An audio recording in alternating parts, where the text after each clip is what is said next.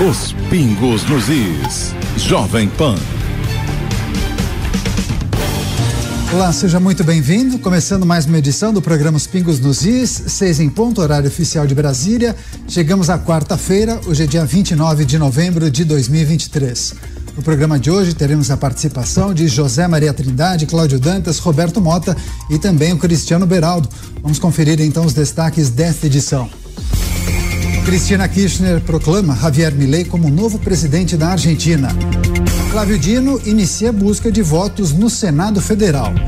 E Geraldo Alckmin diz que governo deve taxar compras de até 50 dólares. Tudo isso e muito mais agora em Os Pingos nos Is. Opinião. Hora de colocar os pingos nos is. Tem um recado importante para começar esta edição de Os Pingos nos Is. Hoje, no programa Linha de Frente, uma convidada fez um comentário preconceituoso sobre o ministro Flávio Dino. Todos os que são convidados pela Jovem Pan têm liberdade para se expressar e falar sobre aquilo que acredita, pensamentos e ideias. Mas o grupo Jovem Pan não compactua com nenhuma forma de preconceito e, por isso, nós nos desculpamos com o ministro Flávio Dino pelo posicionamento que avaliamos equivocado e infeliz da nossa convidada.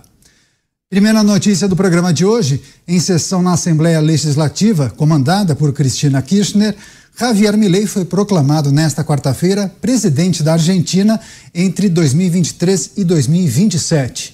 Vitorioso no segundo turno, ele venceu o atual ministro da Economia Sérgio Massa com 55,65% dos votos.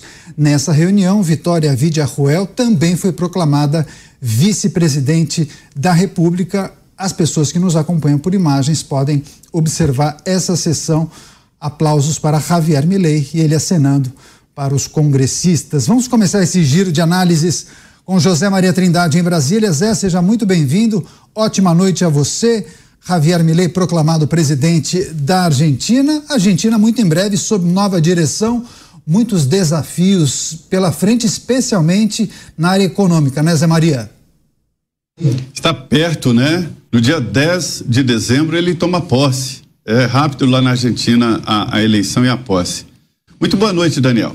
Boa noite, Dantas, aqui em Brasília. Boa noite, Beraldo. Boa noite, Mota. E uma boa noite especial a você. É sempre motivo de muito orgulho ter a sua companhia aqui. Estamos aí. Vamos em frente nos Pingos nos Is, original. Olha, Javier Milei não tinha absolutamente nenhuma contestação ou jurídica ou mesmo moral que não pudesse assumir eh, esta condição de presidente eleito e, posteriormente, presidente empossado da Argentina. Ele já, inclusive, se reuniu com é, a oposição né, a ele, que é o atual governo. Há dúvidas ainda sobre algumas participações, por exemplo, na reunião do Mercosul aqui no Brasil. Há defesas, inclusive de, jornal, de, de aliados do presidente Lula, que o Javier venha participar da reunião, mesmo como presidente eleito né, e futuro presidente da Argentina. Por enquanto, o convidado é o Fernandes, atual presidente da Argentina, mas alguns já estão dizendo que é preciso fazer esta aproximação agora. Foi uma institucionalidade. Não havia mesmo o que fazer, não há o que fazer, e a Argentina está fazendo isso muito bem. Foi o limite da, do, do comunicado feito pelo presidente Lula, né, que elogiou a, a democracia e, e a, a civilidade da decisão da Argentina, né, se limitou aí, e agora vem o lado político. Eu tenho a dizer, Daniel, é que eu estive conversando com vários deputados e senadores que estão indo para a Argentina. Pensaram, inclusive, em alugar um avião de tanta gente aqui que quer ir na posse do Milei.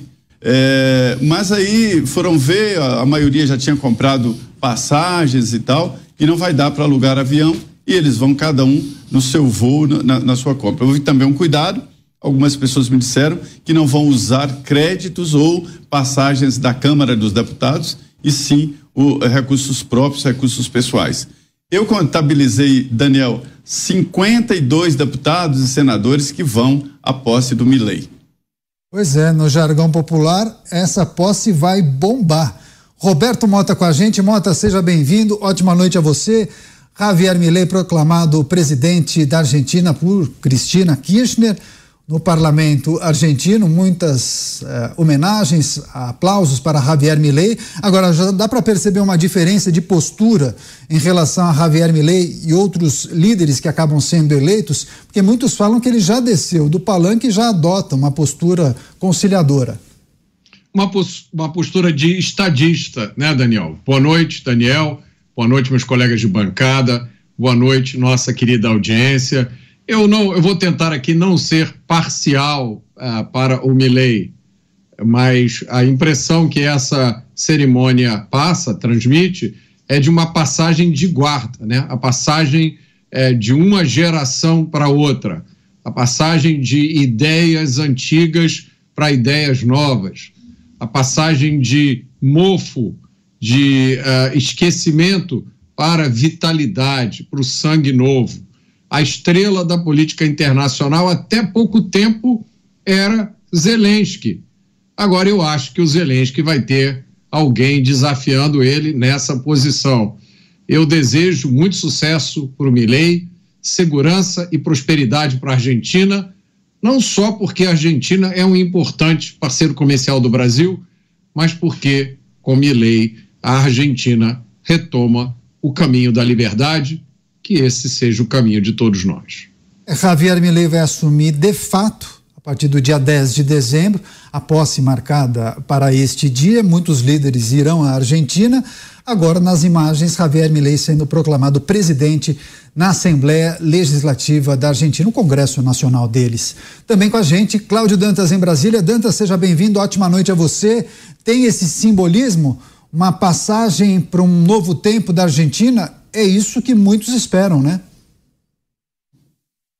Pois é, Daniel. Muito boa noite, boa noite, Mota, Zé Maria, Beraldo, toda a nossa audiência. É um ato protocolar, mas necessário, né? E não deixa de ser republicano, né? Com a presença ali é, da, da Cristina Kirchner, é, que, vamos dizer assim, é, termina, entrega o poder encerra uma, uma era. Né? A gente, aqui na, na, América Latina, a gente vive esses períodos é, de grandes, é, é, grandes de mandatos seguidos, de, de, em que partidos se mantêm no poder por muito tempo. Né? Então, infelizmente, parece que a gente esquece né, que o poder precisa rodar, a gente precisa ter substituição, porque a política ela é como a fralda de um bebê. Se você não troca é, fica aquele cheiro ruim e a coisa vai piorando ao longo do tempo. Então, tá aí, o Milley vai assumir um desafio e tanto, né, um, um, país é, quebrado, com uma série é, de questões aí urgentes para serem resolvidas, inclusive a, a, a renegociação com o FMI. E por isso a nomeação é, do Luiz Caputo, é, que é um que foi né, ex-secretário de Finanças do próprio Macri, e também ex-presidente do Banco Central, justamente quando foi negociado é, foi negociada a moratória, né? Então a renegociação em função da moratória, é, um acordo que ainda está vigente. Então esse anúncio do Caputo como ministro é, das Finanças na Argentina, ele tem esse conteúdo estratégico. Ele é uma pessoa que já tem uh, os canais com a FMI, já tem a interlocução, inclusive durante uh, o finalzinho da campanha, ele já vinha fazendo essa interlocução e agora vai poder dar seguimento a essas negociações que são ne absolutamente necessárias para dar fôlego para a Argentina. Isso significa também, eh, Daniel, que pautas mais uh, radicais, como o fim do Banco Central, a própria dolarização da economia, são pautas que não virão, não estarão sobre a mesa neste momento. É bem possível que elas fiquem para uma segunda metade do mandato. Uh, a gente tem visto realmente uma modulação no discurso, uh, o Milley uh, fazendo um governo de composição, especialmente com a direita, viu? Isso aí deve servir de exemplo para a nossa direita aqui, que briga entre si e nunca chega num acordo. Lá o Milley, eh, que é esse personagem eleitoral, né? um, um, um sujeito que tem muito engajamento, mas que para governar precisa da direita tradicional, precisa dos conservadores, precisa dos liberais e está fazendo então esse governo de composição muito importante. Eu acho que está indo por um bom caminho. Especialmente com figuras ligadas ao ex-presidente Maurício Macri, que foi um dos fiadores eh, dessa candidatura de Javier Milei. Também com a gente, Cristiano Beraldo. Beraldo, boa noite, seja muito bem-vindo. Mais uma etapa cumprida após a vitória de Javier Milei nas urnas, agora proclamado presidente da Argentina pela Assembleia Nacional do país. Agora, Javier Milei terá de fazer algumas concessões, né? Na verdade, ele já está fazendo, pelo menos é o que a gente tem escutado. Boa noite, Caniato. Boa noite, Mota, Dantas, Zé Maria. Boa noite a nossa querida audiência que nos prestigia todas as noites aqui nos Pingos nos Is. Fazer concessões, negociar é a política, né? A melhor definição de política é essa. E o Milley, apesar das suas propostas muito ousadas para resolver problemas extremamente sérios da Argentina, ele precisa, dentro do processo democrático, é, primeiro ter uma, um, um, grupo de pessoas o ajudando, não só na parte do ministério, mas todas aquelas figuras chaves de qualquer governo, precisam ser pessoas muito preparadas, capacitadas para uma missão árdua, extremamente árdua, sobretudo porque ele reduziu muito o número de ministérios e isso, obviamente, é, impacta na falta de estrutura que esses superministérios terão num espaço bastante curto para se organizar o próximo governo. Afinal de contas, a posse dele acontece aí há, há menos de duas semanas. É, e a gente vai ver o Milley realmente tendo que se desdobrar, porque até aqui a boa notícia é que ele se mostra de fato é, disposto a fazer o que for necessário para resolver os graves problemas da Argentina. Ele não ficará encarnando apenas um personagem pitoresco e polêmico como a gente viu na campanha. Agora é trabalho para valer e ele está demonstrando essa disposição.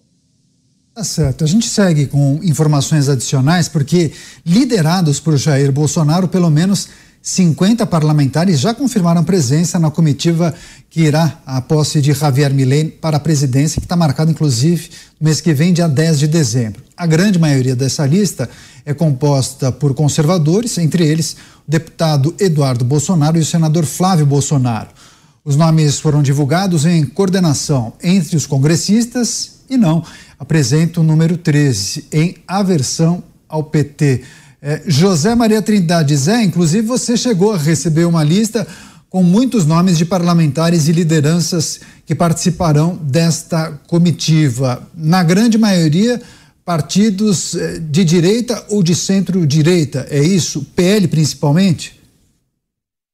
Para você ter uma ideia, é, uma manifestação semelhante à que aconteceu no, na, na Avenida Paulista estava marcada para o dia 10. E eu ouvi hoje lá os deputados reclamando, dizendo: olha, nós somos ali organizadores desta manifestação do dia 10 e ninguém vai estar na manifestação, isso vai ser cobrado. Quer dizer, quem organiza a manifestação não estará na manifestação, porque todos estarão lá na Argentina, exatamente para a posse do Milei. É uma situação inusitada que vai esvaziar, inclusive, o Congresso Nacional. Um deputado que não vai à, posse de Milei estava dizendo, Daniel, está se sentindo como Chaves, naquele episódio que todos foram para Acapulco e que ele ficou sozinho, né? Então, vai esvaziar o Congresso no dia 10 de dezembro e esvaziar também as, a manifestação prevista. Então, já há um trabalho para é, exatamente é, remarcar esta manifestação do dia 10. Virou uma espécie de exemplo e virou uma espécie de símbolo para o Brasil esta virada na Argentina.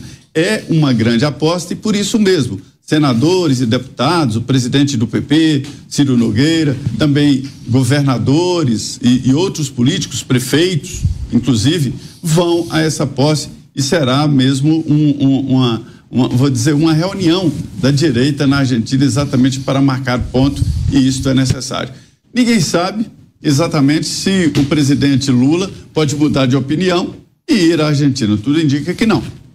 É isso. Javier Milei, enaltecido por parlamentares da direita brasileira, uma grande comitiva irá para a posse no dia 10 de dezembro. Roberto Mota. Mota, Milei conseguirá manter relações próximas e saudáveis com políticos e lideranças de todos os espectros políticos do Brasil ou naturalmente por conta uh, de sua formação e convicções ele deverá estar mais próximo dos líderes e políticos mais à direita? É, acho importante a gente explicar né, a diferença de esquerda e direita. A gente está falando muito aqui de ideologia como se fosse uma besteira, um detalhe, mas como ele não vai falar com políticos de esquerda? Acontece que hoje o mundo está dividido está dividido entre direita e esquerda. Não era para ser assim. Esse não era o mundo ideal. Esse não é o mundo com o qual a gente sonhou, mas é o mundo real que está aí fora. E o que a gente tem hoje no mundo inteiro é uma turma que defende a liberdade de expressão, que defende o direito de ir e vir, que defende o direito de vi viver em segurança. E outra que acha que tudo se resume à opressão, à lacração, e que defende o direito do bandido estar nas ruas, e defende a censura das redes sociais. Aqui a gente está vendo uma, uma, clara separação entre direita e esquerda. Então, essa coisa de direita e esquerda não é uma besteirinha, um detalhe, uma coisa superficial com a qual a gente esperaria que um estadista como o Milley não se preocupasse. Pelo contrário, esta besteirinha de esquerda e de direita é que define as políticas públicas que depois vão afetar a nossa vida de uma forma, às vezes, irreversível. Eu acabei de receber aqui uma notícia de um amigo me mandou, sabe do meu interesse, de um homem que foi preso pela terceira vez nos últimos dez dias, depois de um assalto com faca em Copacabana. Por que esse homem foi preso e solto três vezes? Qualquer um que se debruce sobre o que aconteceu no Brasil nos últimos anos vai saber que isso é resultado de uma mentalidade de esquerda aplicada à nossa justiça criminal. Então, quando o Milley tomar as decisões dele, se ele vai ou não falar com alguém, se ele vai ou não ter relações pessoais, ou se vai se limitar ao papel de estadista, o Milley também está levando isso em conta. Porque atrás dessas ideologias, que às vezes a gente trata de uma forma superficial, existem ideias com consequências muito graves para a nossa vida. Agora, Cláudio Dantas. Dantas, a comitiva de parlamentares do Brasil para a posse de Javier Milei e, naturalmente, a expectativa de relações do futuro presidente da Argentina com essas lideranças do país. Será que ele vai se dar e se relacionar muito bem com políticos e lideranças de todos os lados? Ou, naturalmente, ele vai acabar tendo uma relação mais próxima com os conservadores liberais brasileiros? Daniel, depende muito eh, da relação. Né? Naturalmente, você na política você pode manter um convívio respeitoso republicano com qualquer um, com seus rivais políticos, eh, com seus aliados. Isso aí, eh, na verdade, é a essência da política. É isso, é disso que o Mota estava falando, né? Nós Infelizmente, vivemos uma polarização em, em que um, muitas vezes, eh, integrantes de um lado do espectro político querem a eliminação do rival, do outro lado. É, e a gente vê isso acontecendo, inclusive, isso está acontecendo no Brasil. Muitas autoridades se manifestam, é, muitas vezes, querendo a anulação do outro. Já tivemos no passado isso. Já tivemos chefes de Estado dizendo que determinado partido tinha que acabar. Então, infelizmente, esse discurso de ódio que vai transfigurando a política em essência, que é o diálogo. Agora veja que boa notícia, né? O Milley, que era essa figura folclórica aí, radical, cabelo desgrenhado, né, com a motosserra é, é, desfilando nas ruas, é, vestido, de, se fantasiando nos palanques, agora ele colocou o terno da presidência da República. Ele colocou o terno de chefe de Estado. E ele está dando uma aula para, os demais, para a esquerda e para a direita. Inclusive, ele decidiu manter o embaixador atual da Argentina, Daniel Scioli, como embaixador no Brasil. Eu conheço, inclusive, o entrevistei para aqui para a Jovem Pan meses atrás, sobre a questão do financiamento ao gasoduto. Projeto de financiamento que foi é, viabilizado pelo ministro Guedes na gestão de Jair Bolsonaro, foi retomada na gestão de Lula e está sendo negociada. Inclusive, o embaixador é um grande, é, vamos dizer assim, é, é um grande elemento nessa equação dessa negociação para o financiamento de um gasoduto que pode também nos servir, servirá a Argentina e pode nos servir. Nós somos nações irmãs, né? coladas, temos um destino é, comum. Então, é isso, é disso que se trata. é, é essa nova etapa, talvez, que estejamos inaugurando aqui, é, e eu realmente faço votos de que o Milley é, possa é, ser essa figura, esse símbolo de uma nova etapa, inclusive, não só de posicionamento da direita, mas de reposicionamento do próprio debate político. Cristiano Beraldo, Beraldo, Mota e Dantas disseram, é disso que se trata a política, mas nem sempre as lideranças compreendem bem é, esse tipo de relacionamento. Muitas vezes quem está na cadeira se sente mal ou fica enciumado com a aproximação de determinado líder com parlamentares do outro lado do espectro político. Tem disso também, né? É, tem disso, né, Canhato? Uma falta de, de segurança, né? E que não cabe a pessoas que desempenham determinados papéis. A gente não. não enfim, se você olhar para um estado, um país como a Argentina, e mesmo como o Brasil, a gente tem problemas tão graves e tão profundos que demandam tanto trabalho e tanta firmeza para resolver que se você não tiver uma postura muito segura, muito firme, muito objetiva, sem deixar que vaidades, picuinhas, todo esse tipo de coisa atrapalha, você não vai resolver nada.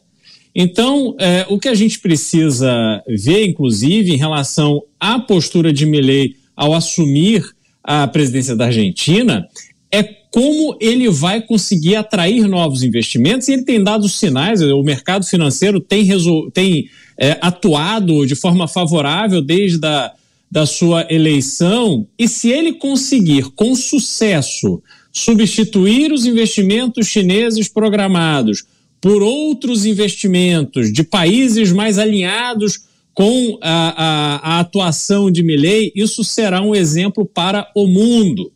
A China tem usado a sua força financeira, sua força econômica, para literalmente é, comprar posição nos países, deixando esses países onde ela tem atuado é, completamente fragilizados diante da sua força.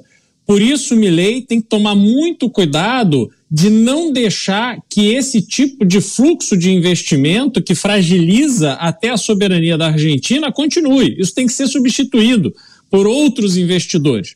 Então, essa, essa missão que Milley tem também será, como eu disse, um exemplo para o mundo, inclusive para o Brasil.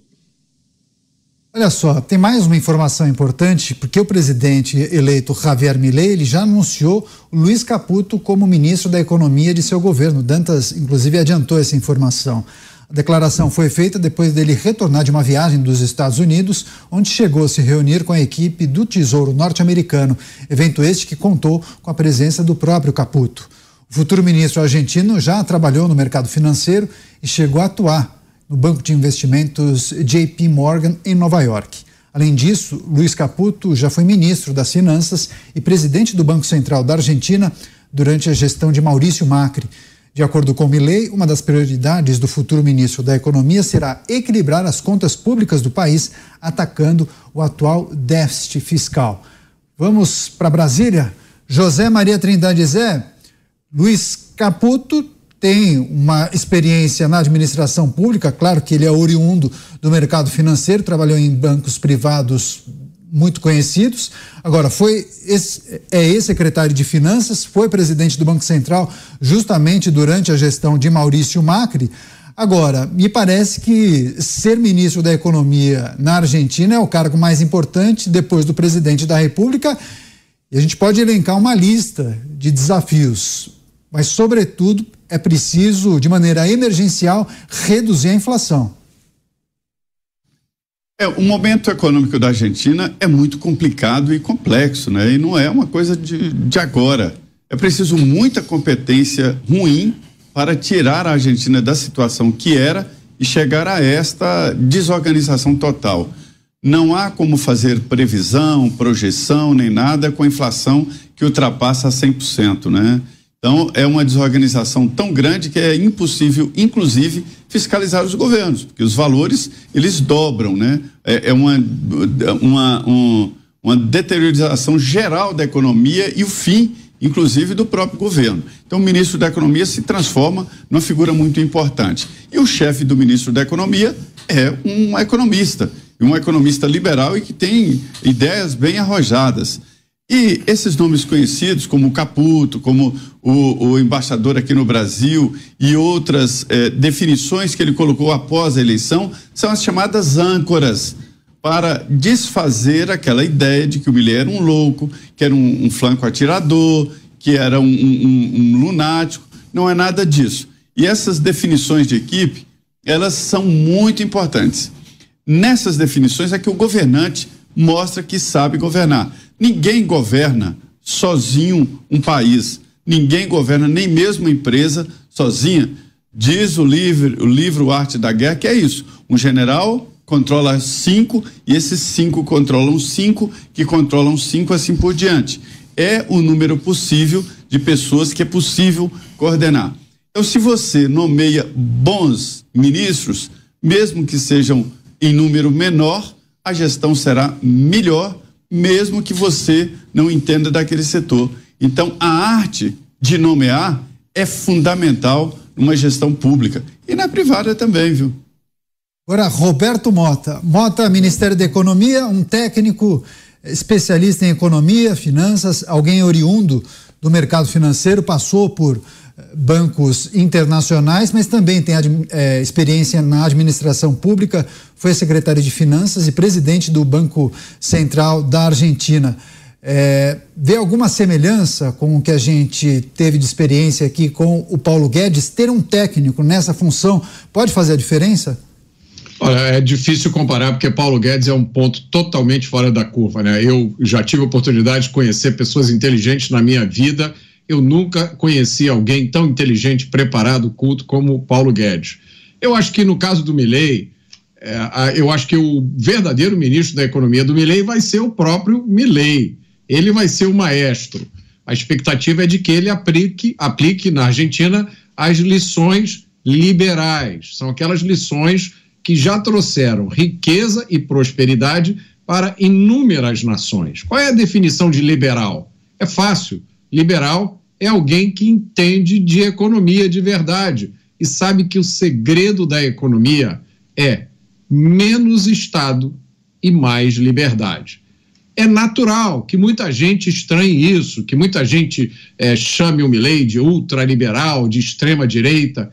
É natural, meus amigos, porque a maioria das pessoas não está acostumado com a liberdade. E o peixe que foi criado dentro de um aquário acha o oceano incrivelmente perigoso. Cristiano Beraldo, só para fechar esse assunto, análise de Cristiano Beraldo em relação a Luiz Caputo, o ministro da Economia de Javier Milei, muitos desafios pela frente, equilibrar as contas públicas, é, redução da inflação. Quais são os mecanismos que ele te, terá de seguir obrigatoriamente para conseguir entregar um país melhor, hein, Beraldo? Olha, não há alternativa que não apertar o cinto. Né?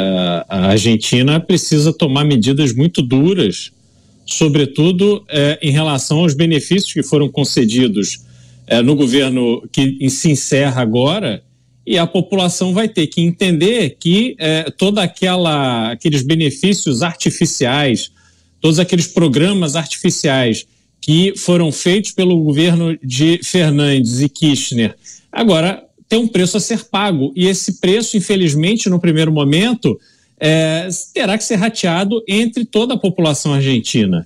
Vai ser duro, mas é preciso que o governo Milei seja firme.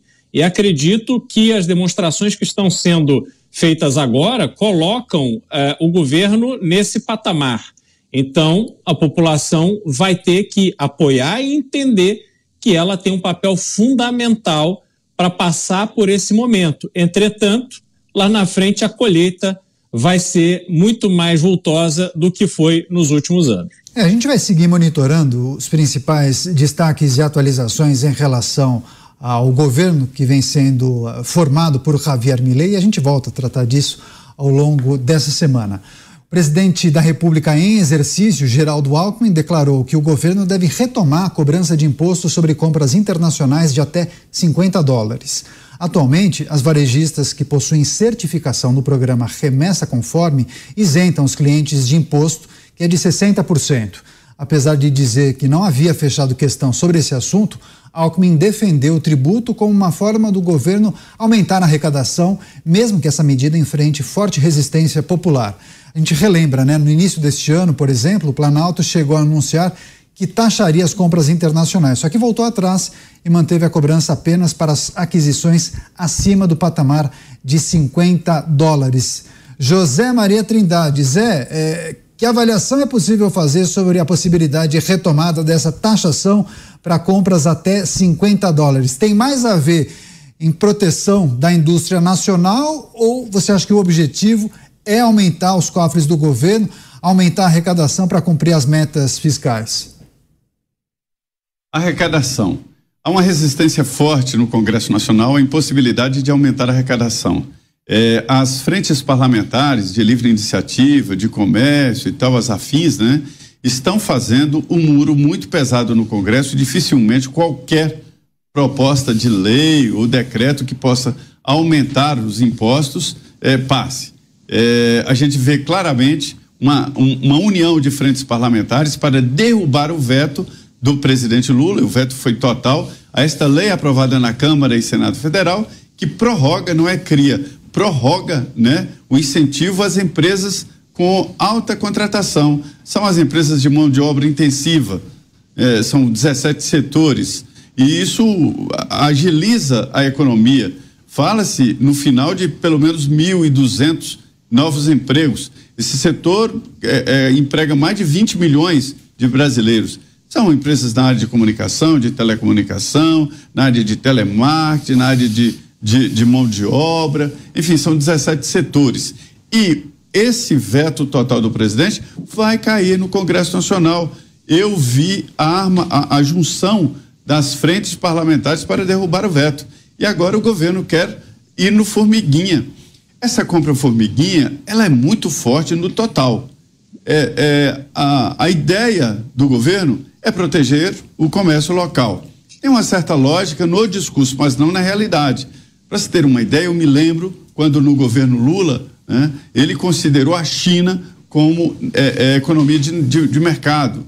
Isso impactou muito o produto brasileiro, principalmente vinho, é, é, calçados, quebrou Franca é, é na área de, de, de, tecelagem, né? Arrebentou o Brasil. Quando, e agora vem taxar formiguinha, foi quando 50 teve aquela, dólares. Teve aquela explosão das lojas de 1,99, né, Zé? Exatamente.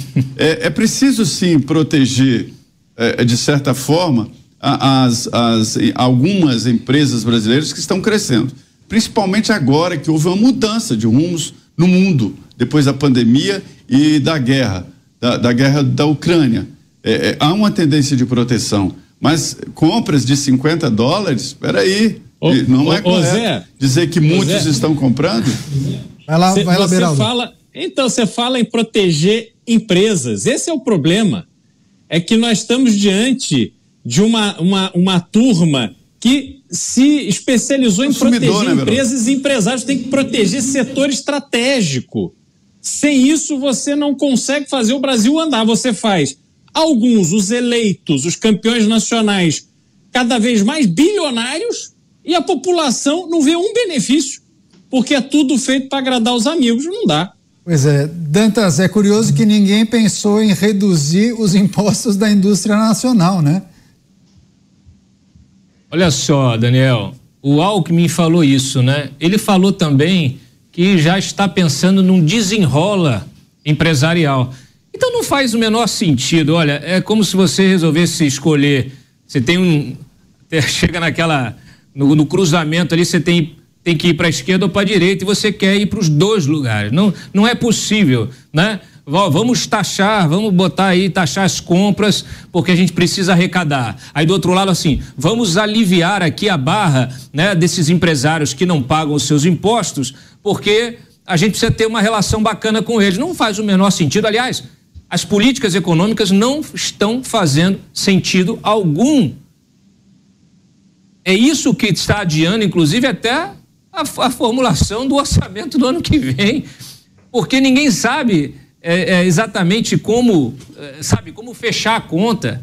Eu tive essa semana aqui com o Danilo Forte, a gente estava gravando para o ponto final, né, nosso programa de sábado, é, e ele estava assim, Cláudio, eu não sei o que eu faço, porque a gente É, é, toda hora a gente tem uma, uma, um anúncio diferente, a gente não consegue fazer a previsão de receita com a previsão de gastos, e é isso que deve constar ali na, na peça orçamentária, que, aliás, é a peça legislativa mais importante né, do país. Muita gente não dá muita atenção, né, prefere discutir superficialidade, mas essa é a peça mais importante do país. Mas essa é a síntese. É, é no mesmo, inclusive, acho que foi no mesmo evento. O, o Alckmin anunciou uma coisa e anunciou a outra. Então, realmente fica difícil entender aonde que se quer chegar. Sabe qual é o problema disso? O problema é que não tem plano. Desde a campanha não tem um plano econômico. O único plano que a gente entende que tem é o de taxar, taxar, taxar, taxar. Só arrecadar, se, né? Arrecadar. Só que se você quer arrecadar, mas ao mesmo tempo quer fazer graça com o chapéu alheio, né, que é o chapéu do pagador de impostos, para os amigos aí, para os empresários, aí não faz sentido. Tem que escolher de que lado ficar. Taxação das compras até 50 dólares. Beraldo, os mais prejudicados serão quem? Os mais pobres que viam nesses sites uma oportunidade de comprar alguns itens por preços mais em conta, né? Caniato, veja só. Hoje eu vi uma notícia de que é, argentinos ricos estão se mudando para o Uruguai por uma questão tributária. Então, não aguentam mais pagar impostos na Argentina, vão morar no Uruguai, que a tributação é mais barata. No fundo, o governo veio com o discurso lá na campanha de que ia taxar os ricos, né? Aquele papo que subentendia-se isso. Quem não paga é que tem que começar a pagar, trazer mais pessoas para contribuírem e tal. Só que o rico ele se vira. Se ele não é amigo do governo, ele vai. Happy New Year. O, Happy New Year de novo. Ele vai para o, o um lugar onde a tributação que que é seja menor. Boa pergunta, eu não sei também. Não, não. E aí, Geraldo, só um você... parênteses, só um parênteses para as pessoas que nos acompanham pelo rádio. Não sei o que acontece na conexão do Beraldo, que tem um efeito e aparecem fogos de artifício atrás. Sempre quando e, aparece isso, não sei por qual razão. E, né? eu, eu falei estou no mesmo lugar hoje, mas enfim. Então o que acontece é que você olha para um país como o Brasil, que não já é 2024 né? das questões das questões relevantes do ponto de vista tributário, conforme eles diz, disseram, de tributar o rico. Mas aí você pega estranha. o mais pobre e você vai tributar compras de menos de 50 dólares. Caniato, isso é passar a chave no Brasil. A gente colocou uma barreira intransponível para qualquer produto entrar no Brasil.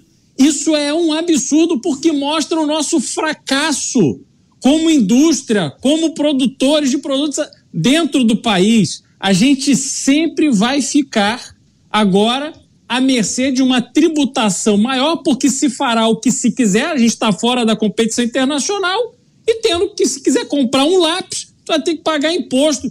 Isso é uma loucura, isso é de uma visão medíocre que faz embrulhar o estômago de qualquer pessoa que tenha um mínimo de entendimento de conjuntura econômica. Muitas vezes o imposto Nota será mais alto do que o valor do, do cobra, produto. né? O computador cobra. Ah, é verdade. Você, Mota, você, a taxação não pode acabar estimulando a sonegação, porque sempre se acha uma brecha de uma possibilidade para burlar o esquema, né?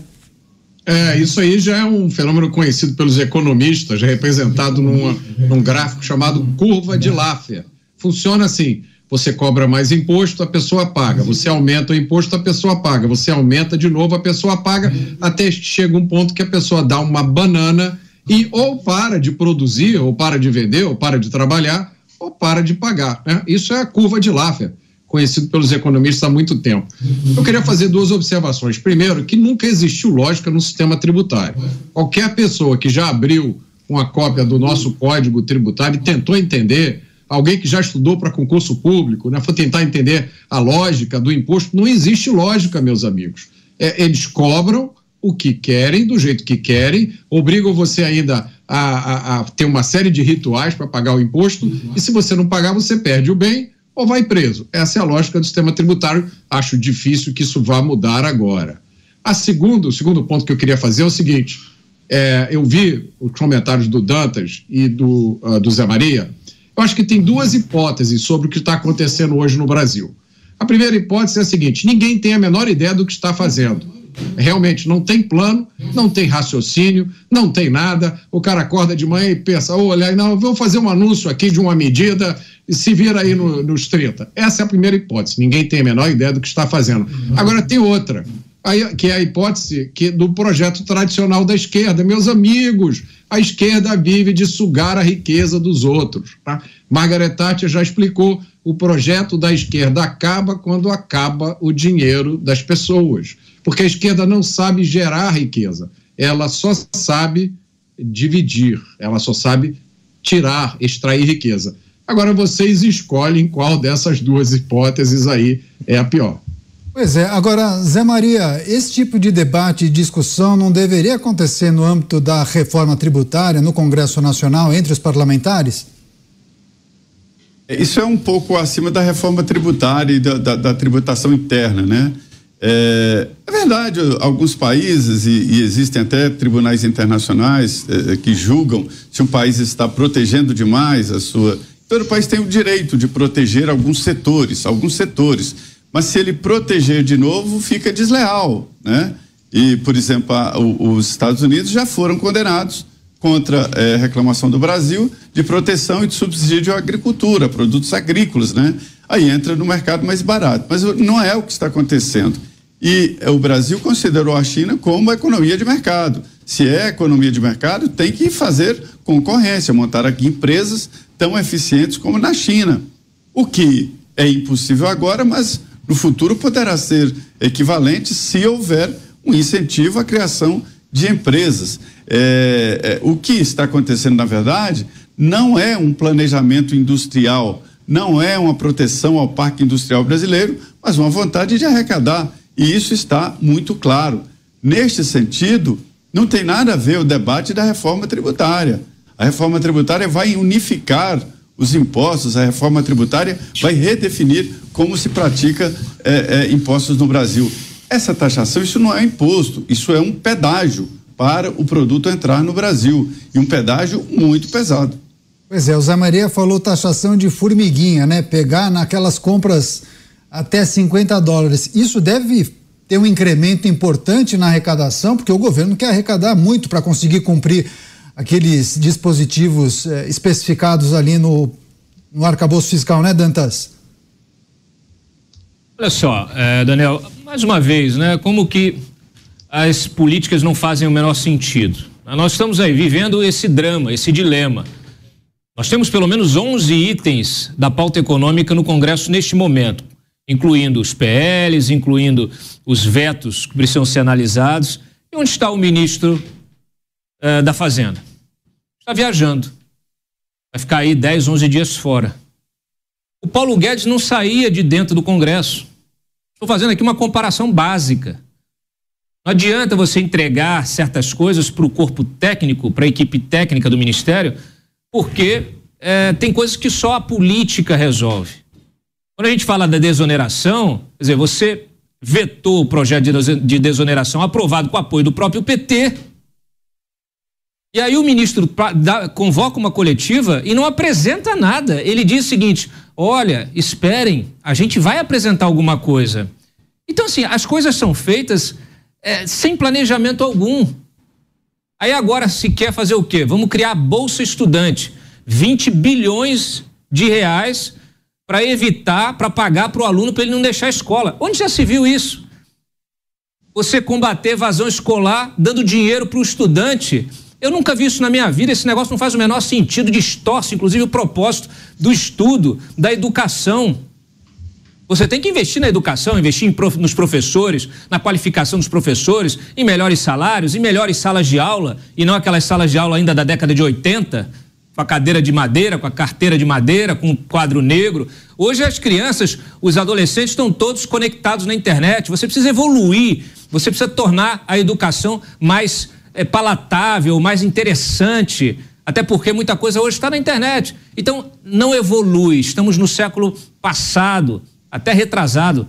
E aí, você resolve combater esse problema, não melhorando o ecossistema de ensino, não, mas pagando um bol uma bolsa estudante, que na verdade na minha singela opinião, me parece, me cheira muito com a compra antecipada de voto. Você está aí fazendo a cabeça de futuras gerações. Não faz o menor sentido. Não faz o menor sentido. E é, e, e aí a minha, minha pergunta: da onde vai sair esse dinheiro? Vai sair da Shen? A conta não fecha. Na verdade, a conta, ela. eu até me pergunto se alguém sabe fazer conta nessa equipe. Tem um outro destaque importante que chega de Brasília, porque após jantar com aliados, o ministro da Justiça, Flávio Dino, ele iniciou nesta quarta-feira a busca de votos no Senado para aprovação de sua indicação ao Supremo Tribunal Federal.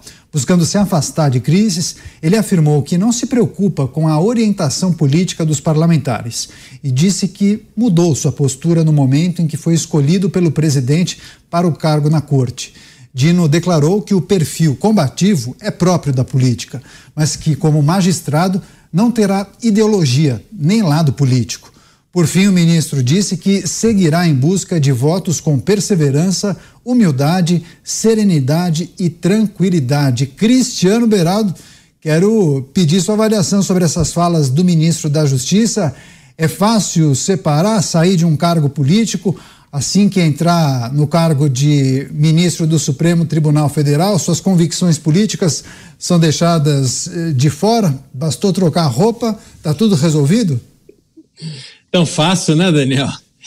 Deveria ser assim, né? A pessoa que é convidada para ser ministro do Supremo Tribunal Federal absorver essa missão como maior missão que terá em sua vida mas não é isso que acontece. A gente sabe muito bem que as indicações para o Supremo Tribunal Federal, elas não só têm sido cada vez mais dentro de um contexto político, mas também a própria corte tem tido uma atuação política declarada. Não é que há uma vontade de esconder, uma preocupação em esconder, não.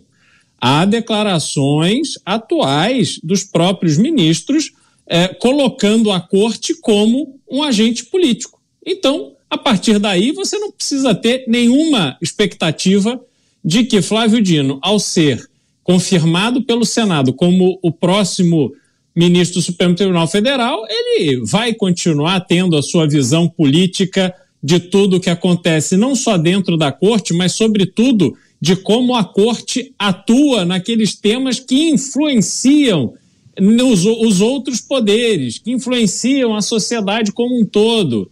E aí é que mora o perigo.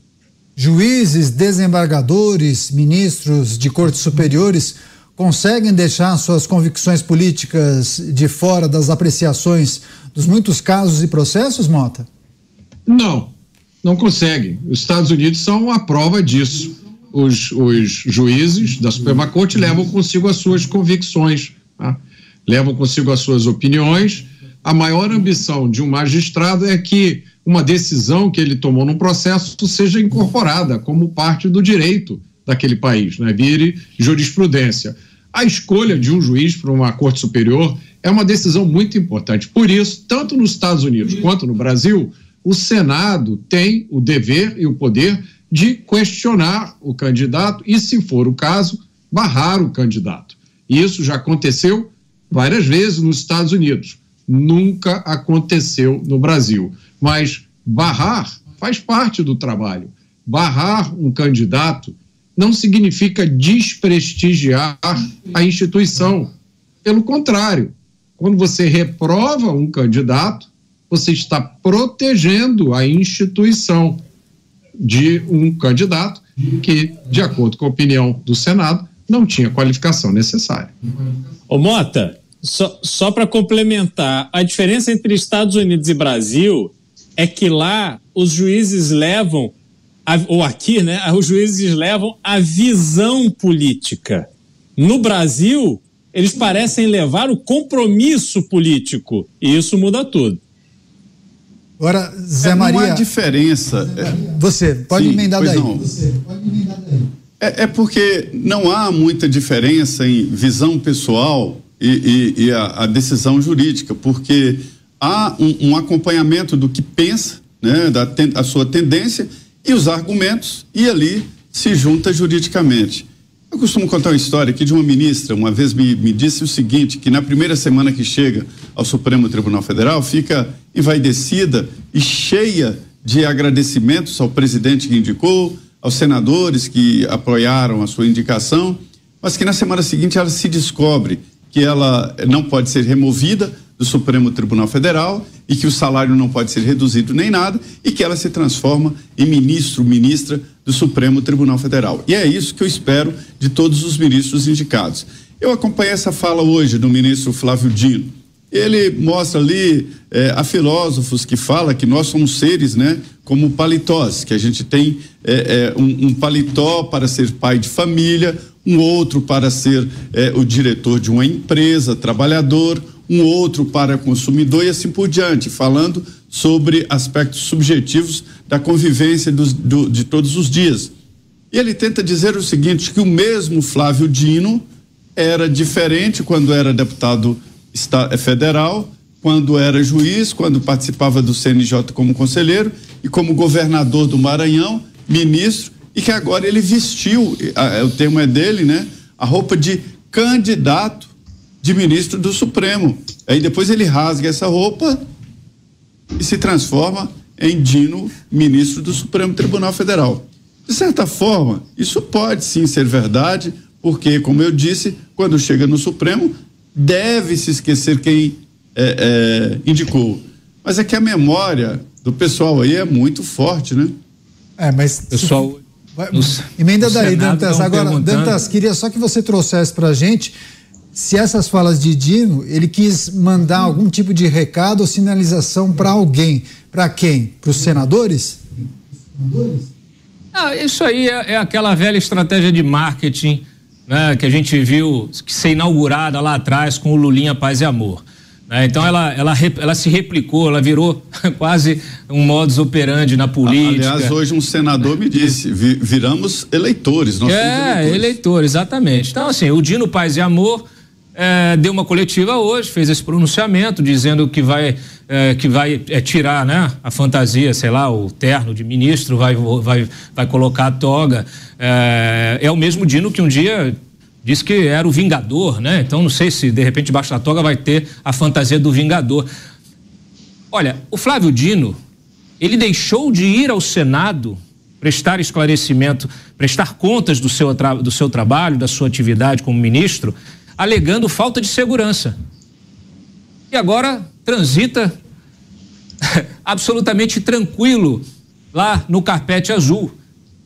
Então, esse, é, esse, esse é o nível da coisa.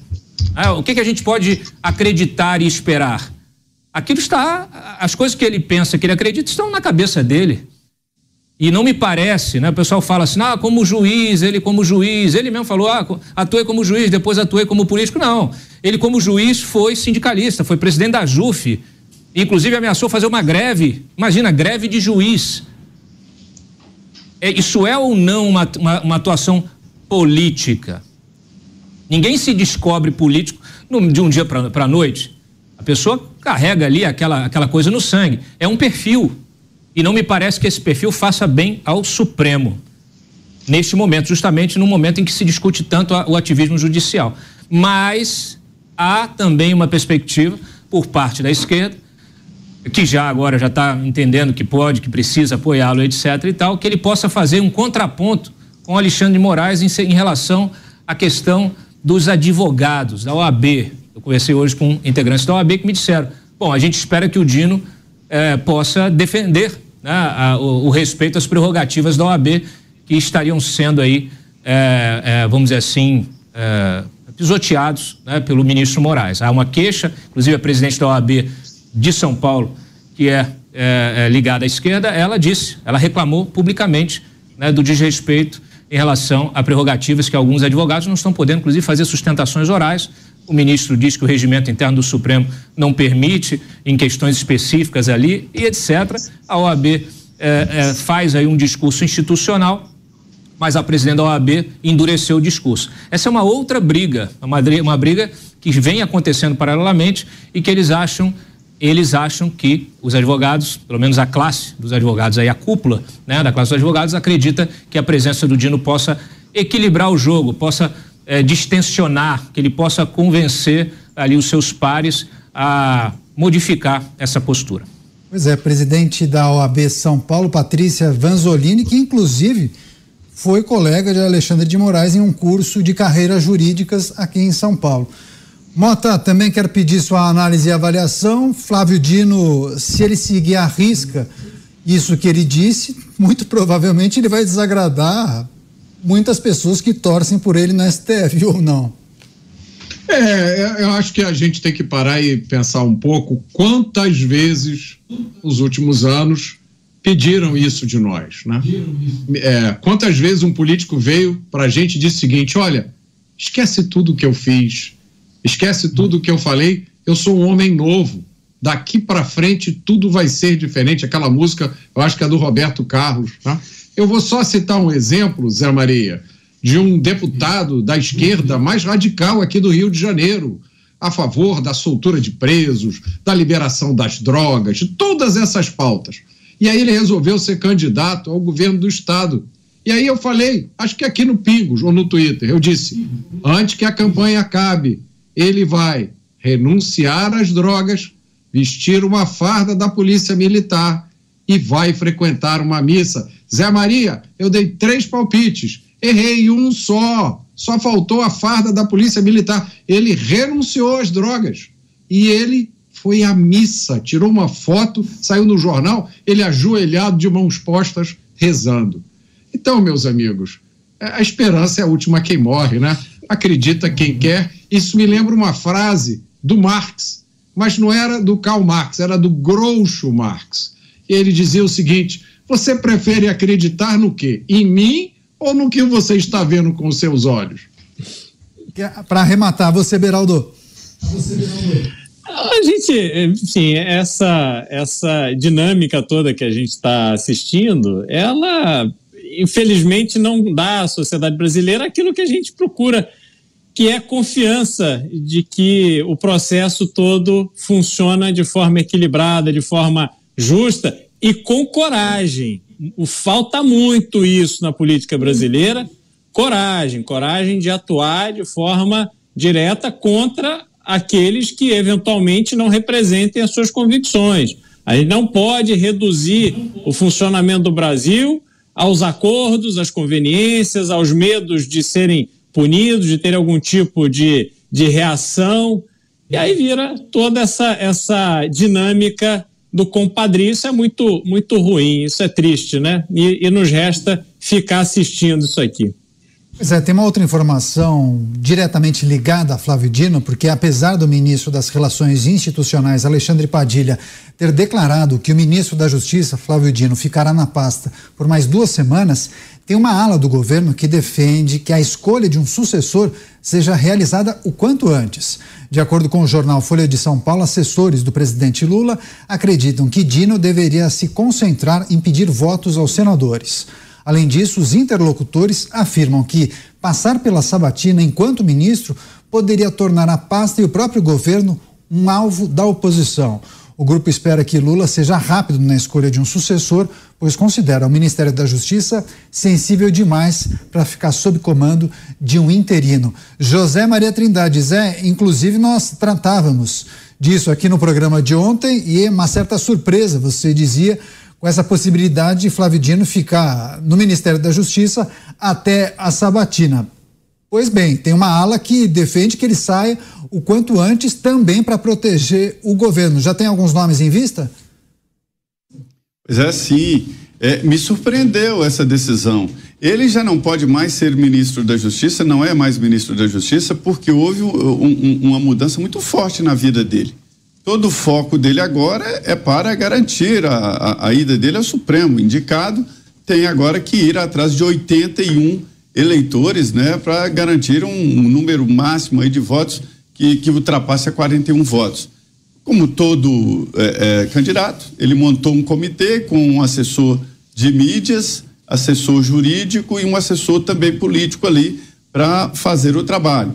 Já está visitando os senadores eu sei que ele pediu audiência com bancadas. Ele vai se reunir com bancadas, por exemplo, com o PSD. Ele andou sondando deputados do PSD e os deputados disseram: olha, vamos conversar primeiro na bancada. E aí depois, parte a parte. E, e Paulo é, Tonê, também já está fazendo o mesmo trabalho, já está andando pelos, pelo, é, é, pelo Congresso Nacional. É até estranho, viu? Ele vai na frente e todo mundo atrás, filmando, aquele monte de gente, ele entra no gabinete, aí todo mundo fica lá fora esperando, ele conversa sei lá o que com os senadores lá, sai, vai no outro gabinete, e é assim. Mas o, o Dino está montando a estratégia de conversar por atacado, ou seja, com bancadas. E eu ouvi hoje de um senador dizendo: olha, isso não adianta muito, isso tem que ser senador a senador. PSD tem gente que vota contra. Então, assim, é, é, existem dificuldades em vários partidos. Não dá para fechar questão, por exemplo, um partido fechar a favor ou um partido fechar contra, como é o caso do PL, porque o voto é secreto, não se pode fechar questão com voto secreto. O senador chega ali e vota como quiser, né? Então há dificuldades. E é, é, o, o, senador, o senador Jorge Seif levanta de novo essa questão do voto secreto. Isto é problema. Porque se imagina um governo forte, com um voto todo aberto né, nas, nas indicações, o governo pode pressionar na eleição do presidente e nas indicações. Na indicação de ministro do Supremo, como fazer para o senador votar contra uma indicação e não ser taxado pelos outros ministros e pelo ministro que está indo como um, um adversário. Política pode se ter adversário, com o judiciário não dá para ser adversário de um ministro do Supremo Tribunal Federal. Isso é, no mínimo, muito perigoso, né? A própria oposição, né, Zé? Várias lideranças da oposição estão fazendo o seu trabalho aí de articulação, tentando convencer, fazendo um corpo a corpo, mas de maneira absolutamente discreta. Poucos serão aqueles que vão se manifestar publicamente eh, declarando voto contrário ao Flávio Dino. É isso agora, Beraldo, prioridade total para esse processo de Benjamão. Por essa razão, Flávio Dino deve deixar o cargo de ministro da Justiça antes do final desse período, mas muito provavelmente somente depois da volta de Lula do exterior, né? Renato, é tudo, é tudo muito errado, não é? Porque, veja, o Zé Maria estava comentando que já tem uma equipe trabalhando com assessoria de imprensa, assessoria jurídica, etc. Quem que está pagando por essa assessoria? Quem que está pagando por essa estrutura? É o gabinete do ministério ou é lá no Senado? Porque nem no ministério nem no Senado se tem esse tipo de propósito. Se quer buscar algum tipo de indicação, se quer pleitear uma vaga no Supremo Tribunal Federal a partir da indicação do presidente da República, renuncie e vá lá provar que tem reputação ilibada e que tem notável saber jurídico. É disso que se trata. Para isso não precisa conversa a portas fechadas. Para isso não precisa ficar ali fazendo rodeios. E sabe-se que, se houver voto contra, é porque não conseguiu comprovar que tem reputação ilibada e tem notável saber jurídico. É disso que se trata. Mas a coisa é tornada de tal forma pessoal e é aceito por todos os lados que assim seja, que tudo é atropelado. O propósito do ministério, o propósito do Senado, o papel do senador, o papel do indicado, fica tudo jogado para o lado e vira aquilo que dá a impressão de ser o grande conchavo. E aí nós falávamos, falávamos mais cedo sobre a questão da política. E aí pode ser que o ministro chegue lá e se esqueça, como citou Zé Maria, de que houve ali algum tipo de compromisso, algum tipo de conversa é, é, sobre uma questão mais pessoal ou expectativa, seja do presidente da República ou de algum senador. Mas aí acontece o que nós estamos vendo, que é a própria corte, com seus ministros, se transformarem em agentes políticos. Aí está tudo errado. Pois é, inclusive, Mota, Ricardo Gonçalves escreveu o seguinte: queria ser uma mosca para escutar a conversa entre Flávio Dino e Sérgio Moro no gabinete. Quais serão as palavras de Flávio Dino, hein? Uma boa pergunta. Eu confesso que às vezes eu não sei o que dizer. Eu fico pensando nessas cenas e quero comentar de, de novo esse acontecimento aqui. Foi esse acontecimento de hoje. Um, homem foi preso pela terceira vez em dez dias. E aí eu fui ler a notícia com mais detalhes. A outra vez que ele tinha sido preso foi como suspeito do assassinato de um, de um cidadão que veio ao Rio de Janeiro para assistir um show que aconteceu aqui. Então ele foi preso como suspeito de um assassinato, já estava na rua, e agora foi preso de novo por roubar com uma faca um casal de turistas. Eu acho que esse assunto de indicação para as cortes superiores, né, com todas as consequências que isso tem para o nosso sistema de justiça criminal, a gente devia ouvir esse casal de turistas aqui que foi assaltado à faca hoje pelo indivíduo que foi solto pela terceira vez. Talvez, quem sabe, ouvir a família do fã que foi assassinado a facadas na praia de Copacabana. Talvez, quem sabe, só uma hipótese, gente. Ouvir dos policiais que prenderam esse cara pela terceira vez em dez dias e que amanhã ou depois de amanhã vão ter que prender de novo, porque ele vai ser solto pela audiência de custódia, que é um serviço de proteção ao criminoso, é um sintoma do que está acontecendo nesse país. Zé Maria, em relação à sabatina, quais temas mais sensíveis que os senadores vão querer questionar Flávio Dino? Muito provavelmente eles vão colocar ali alguns ingredientes eh, ligados ao 8 de janeiro e também a postura de Flávio Dino como ministro da Justiça, não? Sim, olha, é, os senadores querem mostrar ali é, certas incoerências e falas, vão cobrar falas, e são várias falas, dele, do, do, do ministro é, Flávio Dino, e como ele se portará no Supremo Tribunal Federal. Por exemplo, a proposta dele de mandato para ministro do Supremo Tribunal Federal, também sobre o julgamento que ele pode pegar, herdar, julgamentos aí do, do, do ex-presidente Jair Bolsonaro, um declarado adversário político dele, né? E de como ele será no, no Supremo Tribunal Federal. Veja que é, o discurso de Flávio Dino lá no Senado está sendo o seguinte: eu sou um de nós, ou seja, eu sou um senador. E é verdade. Ele é um senador da República, licenciado, né? E que coloca na integralidade do mandato uma vice-prefeita que não não tem conhecimento nenhum, nem político, nem nada. Ela é mulher de um deputado estadual no Espírito é, no, no, no, Maranhão, para você ter uma ideia. É, e ela vai ser senadora integralmente, os oito anos. Porque quando o Locke assumiu, os, o, o, antes até de assumir, né, que o, o deputado e senador assume em, em, fevereiro, e a posse de ministro é janeiro, é, é, Dino deu a ela um mandato inteiro. É um ponto pesado para se discutir a figura do suplente de senador, né? É, ninguém votou nela, nessa senhora, né? Que vai substituir o Flávio Dino. Então, o discurso dele até ficaria mais fácil se ele voltasse ao Senado como senador, fazer o trabalho ali no Senado. Então, é, é, é, por isso que eu fiquei surpreso quando me disseram que ele ia permanecer como, como ministro da Justiça. Mas... É, o discurso do Flávio Dino é esse aí, de que vai mudar e de que agora é diferente e de que cada missão é cada missão e assim por diante. Agora, Dantas, vão querer colocar Flávio Dino contra a parede, né? Vou levantar muitas pautas, tem pautas sensíveis para ah, indagá-lo durante essa sabatina e, e você percebe que há uma movimentação para os parlamentares tratarem de questões que envolvam o quê? Os assuntos ligados a 8 de janeiro devem ser tratados também? Ah, naturalmente, a questão das imagens, etc e tal. Mas olha, uh, eu conversei com importantes senadores da oposição hoje e, e, hoje eles não estão pensando naquilo que eles vão questionar o Dino. Eles estão pensando uh, em como outros senadores estão enxergando essa indicação. Por exemplo, Davi Alcolumbre, né, que preside a CCJ, que está posto aí como sucessor de Rodrigo Pacheco, comando né, do Senado, e que teve um encontro uh, fechado, privado, com o Lula antes da indicação.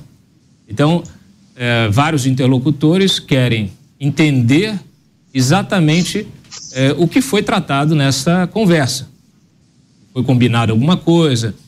se o Davi Alcolumbre eh, prometeu algo.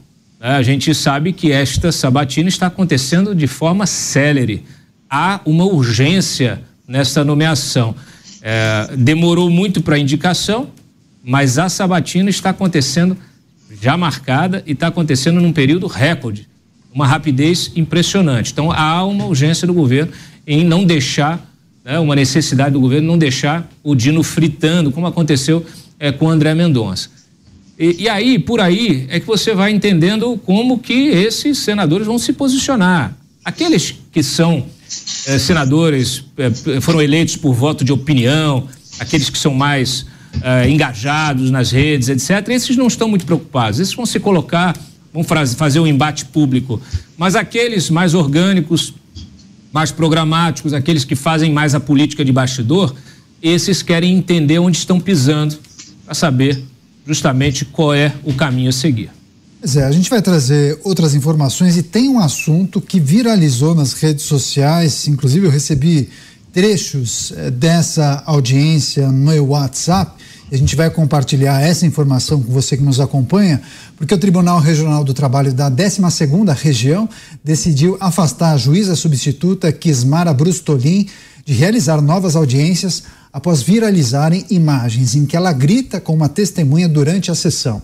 Representantes da seccional catarinense da OAB enviaram um ofício ao presidente da corte para cobrar providências. Durante a audiência, que foi realizada em 14 de novembro, a juíza chamou a atenção de forma rigorosa da testemunha e exigiu ser chamada de excelência. A gente, inclusive, separou esse trecho. Vamos acompanhar. Sim, quem é a empresa? Senhor Leandro, eu chamei sua atenção, o senhor tem que responder assim. O que a senhora deseja, excelência?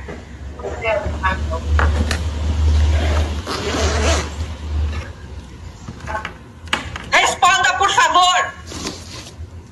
Ah, oi, eu, não entendi. Desculpa. Eu chamei Responde. sua atenção. Certo. Respondeu qual pergunta, doutora? O senhor tem que responder assim. O que a senhora deseja, excelência? Uh, certo? Não, não tô entendendo. Repete! Pode continuar, por favor. Repete! Por favor, eu, eu, eu sou obrigado a. Desculpa.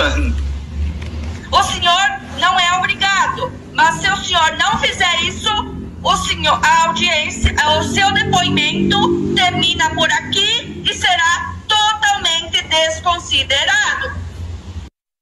A juíza alegou que a testemunha faltou com a educação e não cumpriu com a urbanidade, além de sua defesa apresentar atestado médico para mostrar que ela passa por tratamento de saúde. Gerar com os nossos comentaristas, Cristiano Beraldo. Beraldo, você já tinha assistido ao vídeo, o que achou do posicionamento da juíza brava, ela, hein? Ríspida com a testemunha. Agora, a defesa dela alega que ela passa por tratamento médico. É brava, não, é mal educada, né?